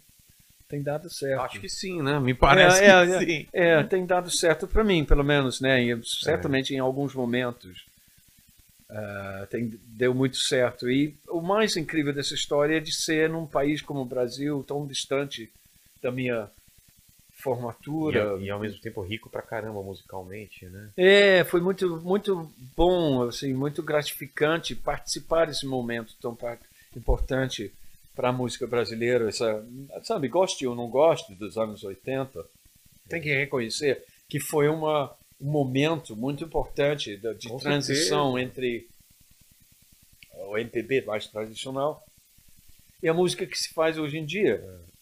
Ah, ah, goste ou não gostar também. Eu Não, sou. eu ela, ela foi a, ela foi a voz daquela geração, né? É, foi. Que não tinha, não tinha representantes até então. Não tinha. Até então. e aí, o- músicas que falavam coisas simples, coisas que elas sentiam e, é, e essas pessoas pegaram pra ela essas músicas e até hoje são hits aí, é. músicas que são cantadas. né? músicas ah, que, que são muito diretos, né? Falavam assim do cotidiano, não falavam em metáforas. Exato, e, você vê e- você, e- Santos, é, o, o- o Renato Russo, É, o Cazuza. o- o- É, Lobão e eu, bom, a- a- no Lobão. início éramos, éramos, era Bernardo Vilhena, era a nossa voz, porque ele, Bernardo trabalhou no Vimana, então trabalhou muito com Lobão também no É. início da carreira, eh, cena de cinema, são, são muitas letras do, do Bernardo e, e alguns discos depois também.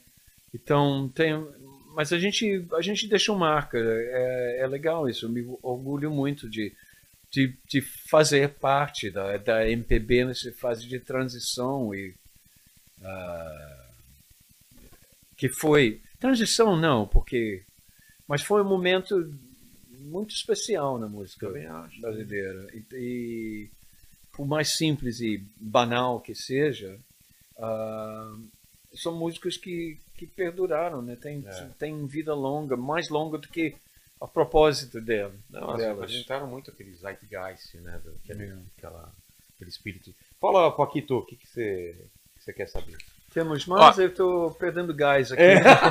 Vamos lá, tem uma pergunta aqui do Barba, do dono da casa aqui. Ah, Barba. Ele perguntou de uma história de que é, a gravadora é, ofereceu um jabá pro Rich pra ele não tocar Mulher Invisível num show. Se é verdade essa história.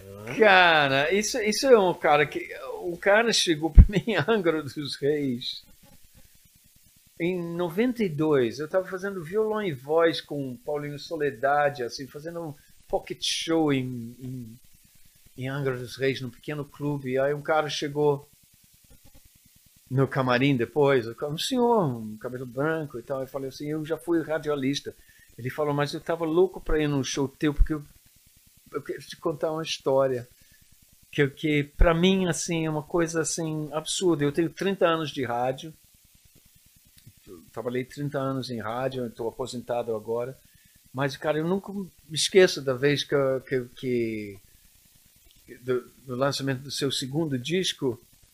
Esse é o segundo cara que me diz, né? Eu não tenho provas disso nem nada, mas ele falou assim, olha, Não tinha por que ele mentir. eu recebi. É, não tinha porque. Ele falou assim: você sabe que coisa de rádio, assim, muito movida jabá, Jabá, numa né? época. Tá, tá, tá, tá, tá, tá. Ele falou: agora você, o primeiro artista na minha vida que um representante da tua gravadora chegou aqui com uma mala de dinheiro para não te tocar.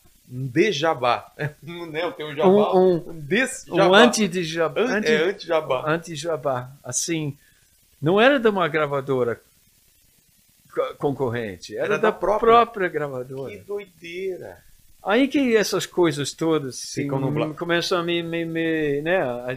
Você começou a Teorias da tentar- conspiração, né? Porque tem. É, fica horrível, porque, né, porque fica essas até- falas todas em Essa- volta e na- você... No caso era a CBS, né? CBS. Porque tem história também, até que saiu na, na, na, na, na Isto É, do Tim Maia falando que o Ah, Tim Roberto. Carlos tinha te boicotado na CBS. Bom, eu, eu ganhei o troféu imprensa dos dois, né, assim, em 83, do Tim Maia e do Roberto Carlos. Tim, Tim é aquele... Tim Maia, Tim Maia, né? Tim Maia. Tim Maia é engraçado, foi, foi no show do Canicão dele e ele, ele foi no, ca- Foi no cama- camarim? camarim depois. Aí eu cheguei lá, tudo assim, miudinho, assim, tava lá, be, uh, neguinho da Beija-Flor, pessoal da Rádio Transamérica, vários artistas, todos, Sim. sabe, sapatos brancos, ternos Ah, brancos, todo chique. todo mundo de chapéu, no show do Tim Maia. Aí, eu- quando eu apareci na porta, o Tim Maia fazia, peraí, peraí, todo mundo fora! O que? todo mundo fora que eu vou receber o meu amigo Rich. E ele botou tudo mais pra correr. Cara, você precisava ver a cara das pessoas passando por mim. Assim, quem, quem que você pensa que você é, sabe?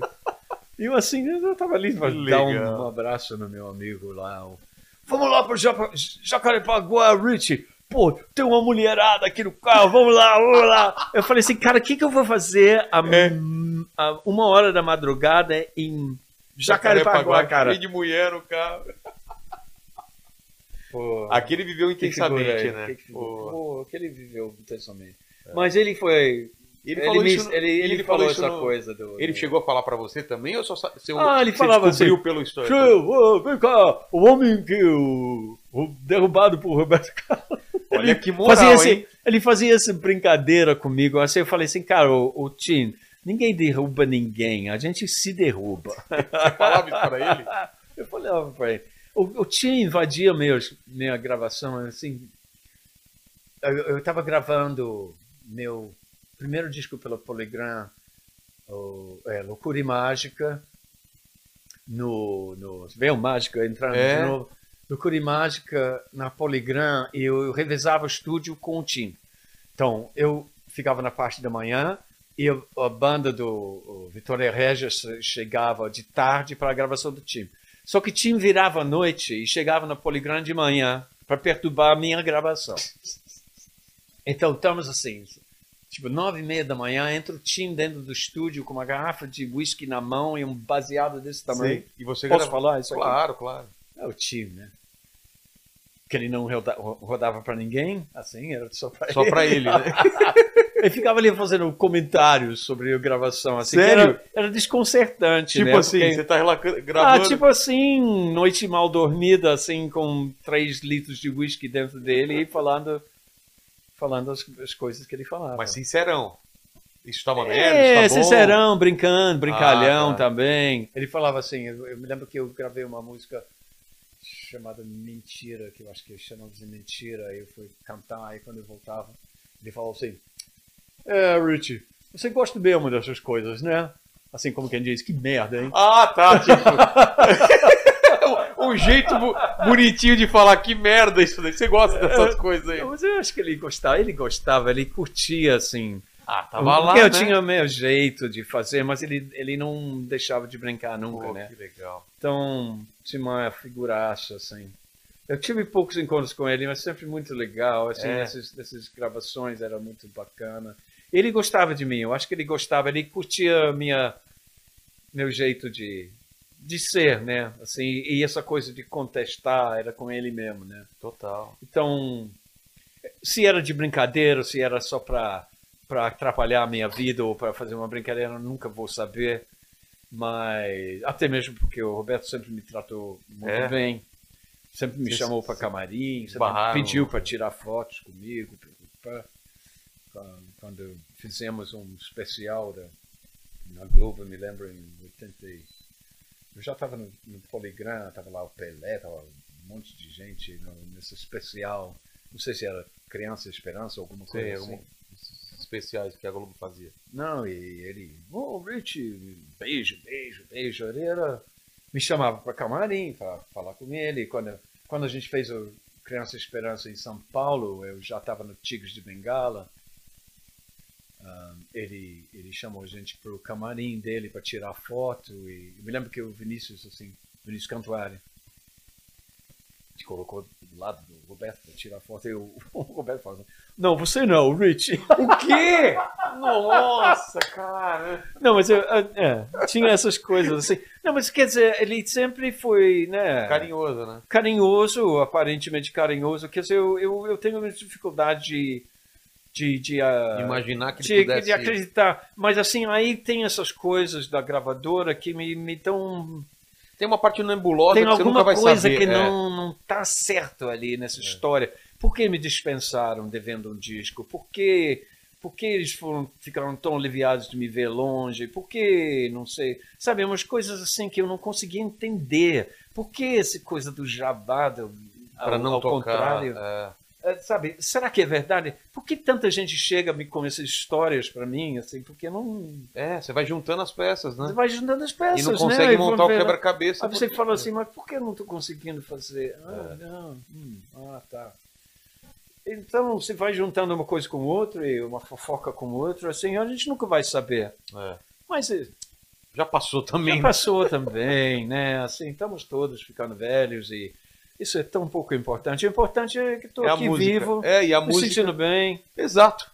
E, e, Rich, obrigado demais pelo papo, cara. Pô, a gente, a gente, eu fiz uma viagem no tempo aqui pra minha adolescência, tô felizão. Mas você não tá livre não, porque eu sempre termino o papo fazendo três perguntas e sim. finalizar, Ok. é, agradecer a você, agradecer o Paquito, agradecer Valeu, agora obrigado o a grande todos. Rafa aqui, que tem o BarbaCast, não é? Sim. Você não tem, não tem assim, tipo, segunda, terça e quarta, é tipo, entra lá e fala aí no microfone, Rafa. Fala aí, rapaziada. É isso. Não tem dia, é tudo. Não tem canal de corte, é tudo um só. Então, BarbaCast, entra lá. BarbaCast. E eu convido você também aí a vir no meu podcast, tá? Vamos. Vou. Você vem? Vou, Você vou também, por vou favor. também. Fechou. Você Vai vem? me entrevistar? Eu vou. Boa. Mas eu pensei também, me entrevista no meu. Tá. De entrevista no seu? É. Tá, a gente faz uma, um bate-volta. Demorou. Fechou. Valeu, obrigado. Boa. Entre no BarbaCast Boa. E vamos para as três perguntas então. Você fala da tua vida, da tua carreira maravilhosa, Rich. E olhando para trás, qual você acha que foi o momento mais difícil da tua vida ou da tua carreira? Um momento Ixi, gente. algo, O mais difícil foi, foi assim, essa coisa de cantar em português. Foi É. assim, porque foi uma decisão que eu fiz. Eu percebi em, nos anos 70 que eu teria que fazer isso se eu quisesse me integrar na MPB. Naquele movimento. Que, é, senão eu seria um cantor de bar, assim, eu ia acabar minha vida assim, cruna de um bar em Copacabana, cantando Frank Sinatra ou qualquer coisa. Então foi muito difícil para mim essa essa passagem assim de entre a- o decidir e o realizar, né? E foi uma realização Foram muito anos? grande. É, assim, foram 10 anos. Dez de- anos. Foi 10 anos que eu até 83, né? Eu cheguei em 72.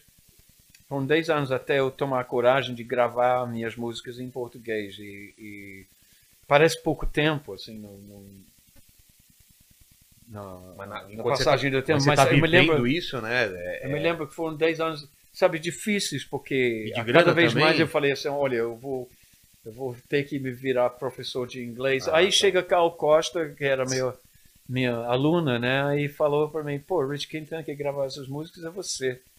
Isso, Então- isso foi um, um- um- empurrão grande, você acha?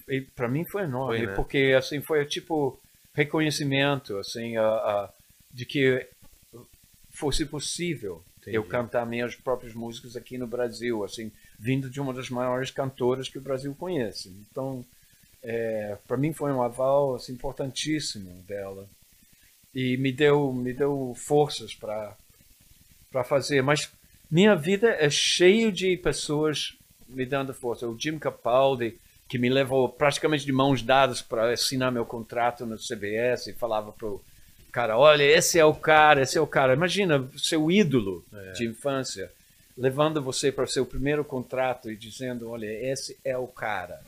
É muito maravilhoso isso. Então, são, são momentos assim muito especiais, mas de difícil mesmo. Eu diria que foram esses 10 anos antes de gravar Menina Veneno, porque foram anos de, de batalha, de luta, de fazendo música sem ganhar, né? É. Fazendo só pelo prazer e sonhando, sonhando na possibilidade de um dia gravar alguma Mas, coisa. mas dá saudade também de- dessa época que você sonha, né? Porque quando É. realiza, é, legal, mas É, acabou, né? sonhar... É, acabou, você chegou lá, né? É, o caminho caminho é- é, o caminho é, é é, é em tudo, né? O caminho é o, é o mais importante assim na vida, né? Você imaginar, né? É porque você você chegar é meio que descansar. Exato. E a chegada, eu não quero descansar, né? Até, até a hora que tiver né? que descansar de vez. Aí já é outra coisa. Mas tem muito o que fazer ainda. A segunda pergunta tem a ver um pouco com o que a gente falou aqui, que é o lance de parar, né? Morrer. A gente vai morrer um dia, Rui. Sim. Espero que demore muito tempo. Você falou que quer mais 20 anos aí, né? Pelo É, menos. vamos ver. Vamos ver, né? Vamos negociar aí com, tiver. negociar com o destino aí, né? É. Mas esse vídeo vai ficar para sempre na internet. Para quem voltar daqui 293 anos e querer saber quais seriam suas últimas palavras, seu epitáfio, Rich. Ah, Qual caraca, Qual seria o meu, meu, meu, meu conselho? É, teu.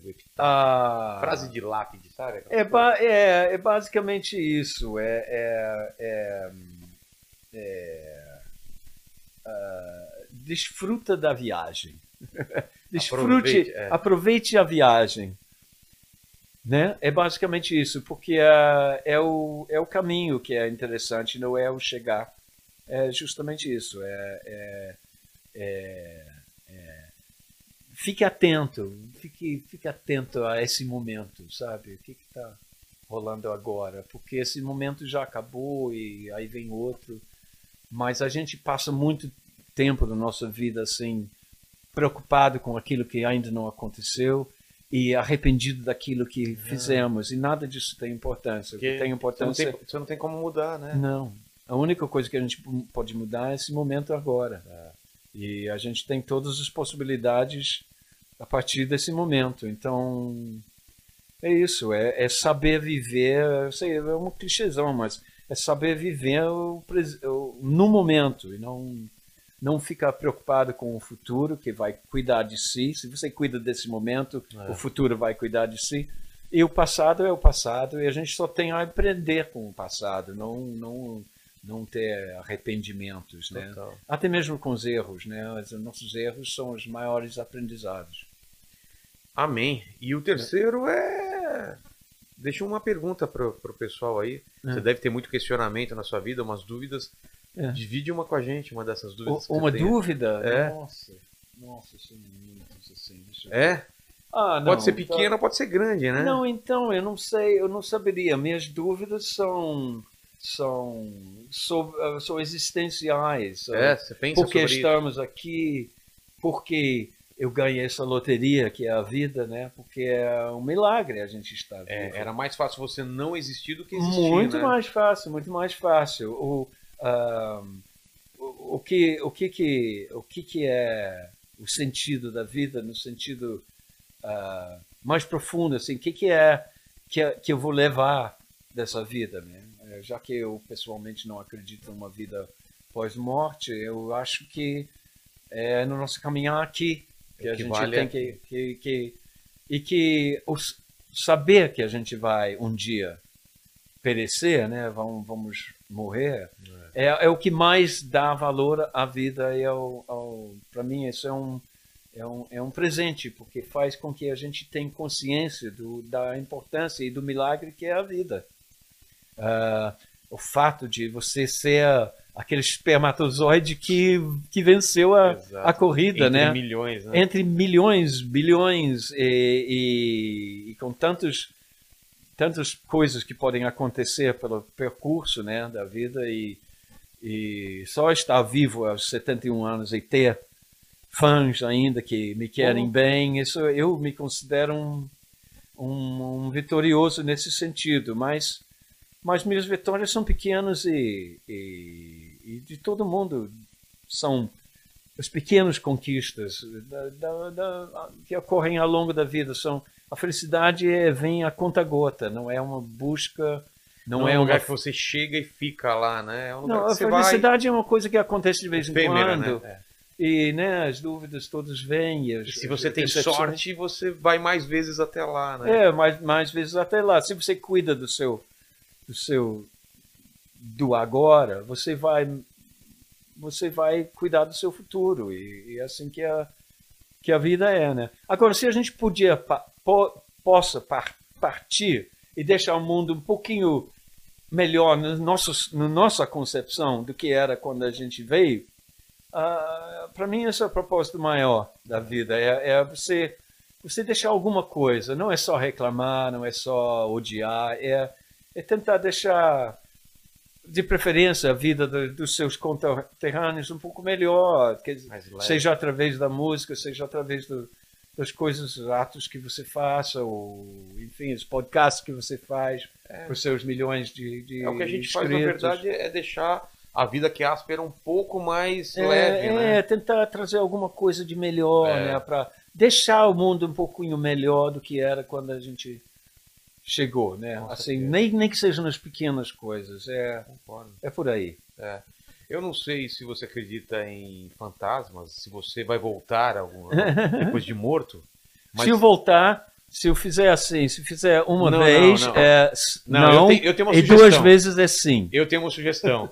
Meia-noite no meu quarto, ele vai surgir pra puxar, né? Se for voltar, É. tem que voltar meia-noite pra Eu- provar que é o hit. Eu vou voltar para assombrar vocês todos. Meia-noite no quarto, né? Obrigado demais, Rich. Obrigado que a você. papo legal, cara. Obrigado, Obrigado vocês que estiveram com a gente. E você sabe, naquele esquema, né? Fala aí, amigão. Ó, vamos lá, galera. Você chegou até aqui, não deu seu like ainda, você tá moscando, então dá um like aí, se inscreve no canal, ativa o sininho, torne-se membro pra participar aqui dos nossos episódios especiais. E se você Exato. chegou até aqui nessa live, pra você provar pra Não, gente. Espera só um pouquinho. Vamos deixar todas as informações do show, que ele ainda não tem as informações. Ah, é verdade. Se você tá isso aqui mais, é, não tá vendo hoje, tá vendo mais à frente, a gente vai deixar as informações na descrição. Mesmo a- shows que ele não tem marcado ainda, a gente vai colocando aqui, ele vai mandando pra gente, a gente vai abastecendo. Então se quiser ver o Rich, vai ter informação aqui do show. Ou entra no seu Instagram, que é Isso, é, bom, é Richard Court. É melhor você entrar no é meu, no meu, no meu Beacons, que é que tem todos os meus meus ah, coisas sociais, né? Contatos Meu- e tal. é, tem o Twitter, tem nem sei o que é Beacon. O que, que é Beacon? Beacons é, é, é um, é um aglomerador de, de redes sociais. Ah, tá. Então, é, se você bota lá Beacon, é B-E-A-C-O-N-S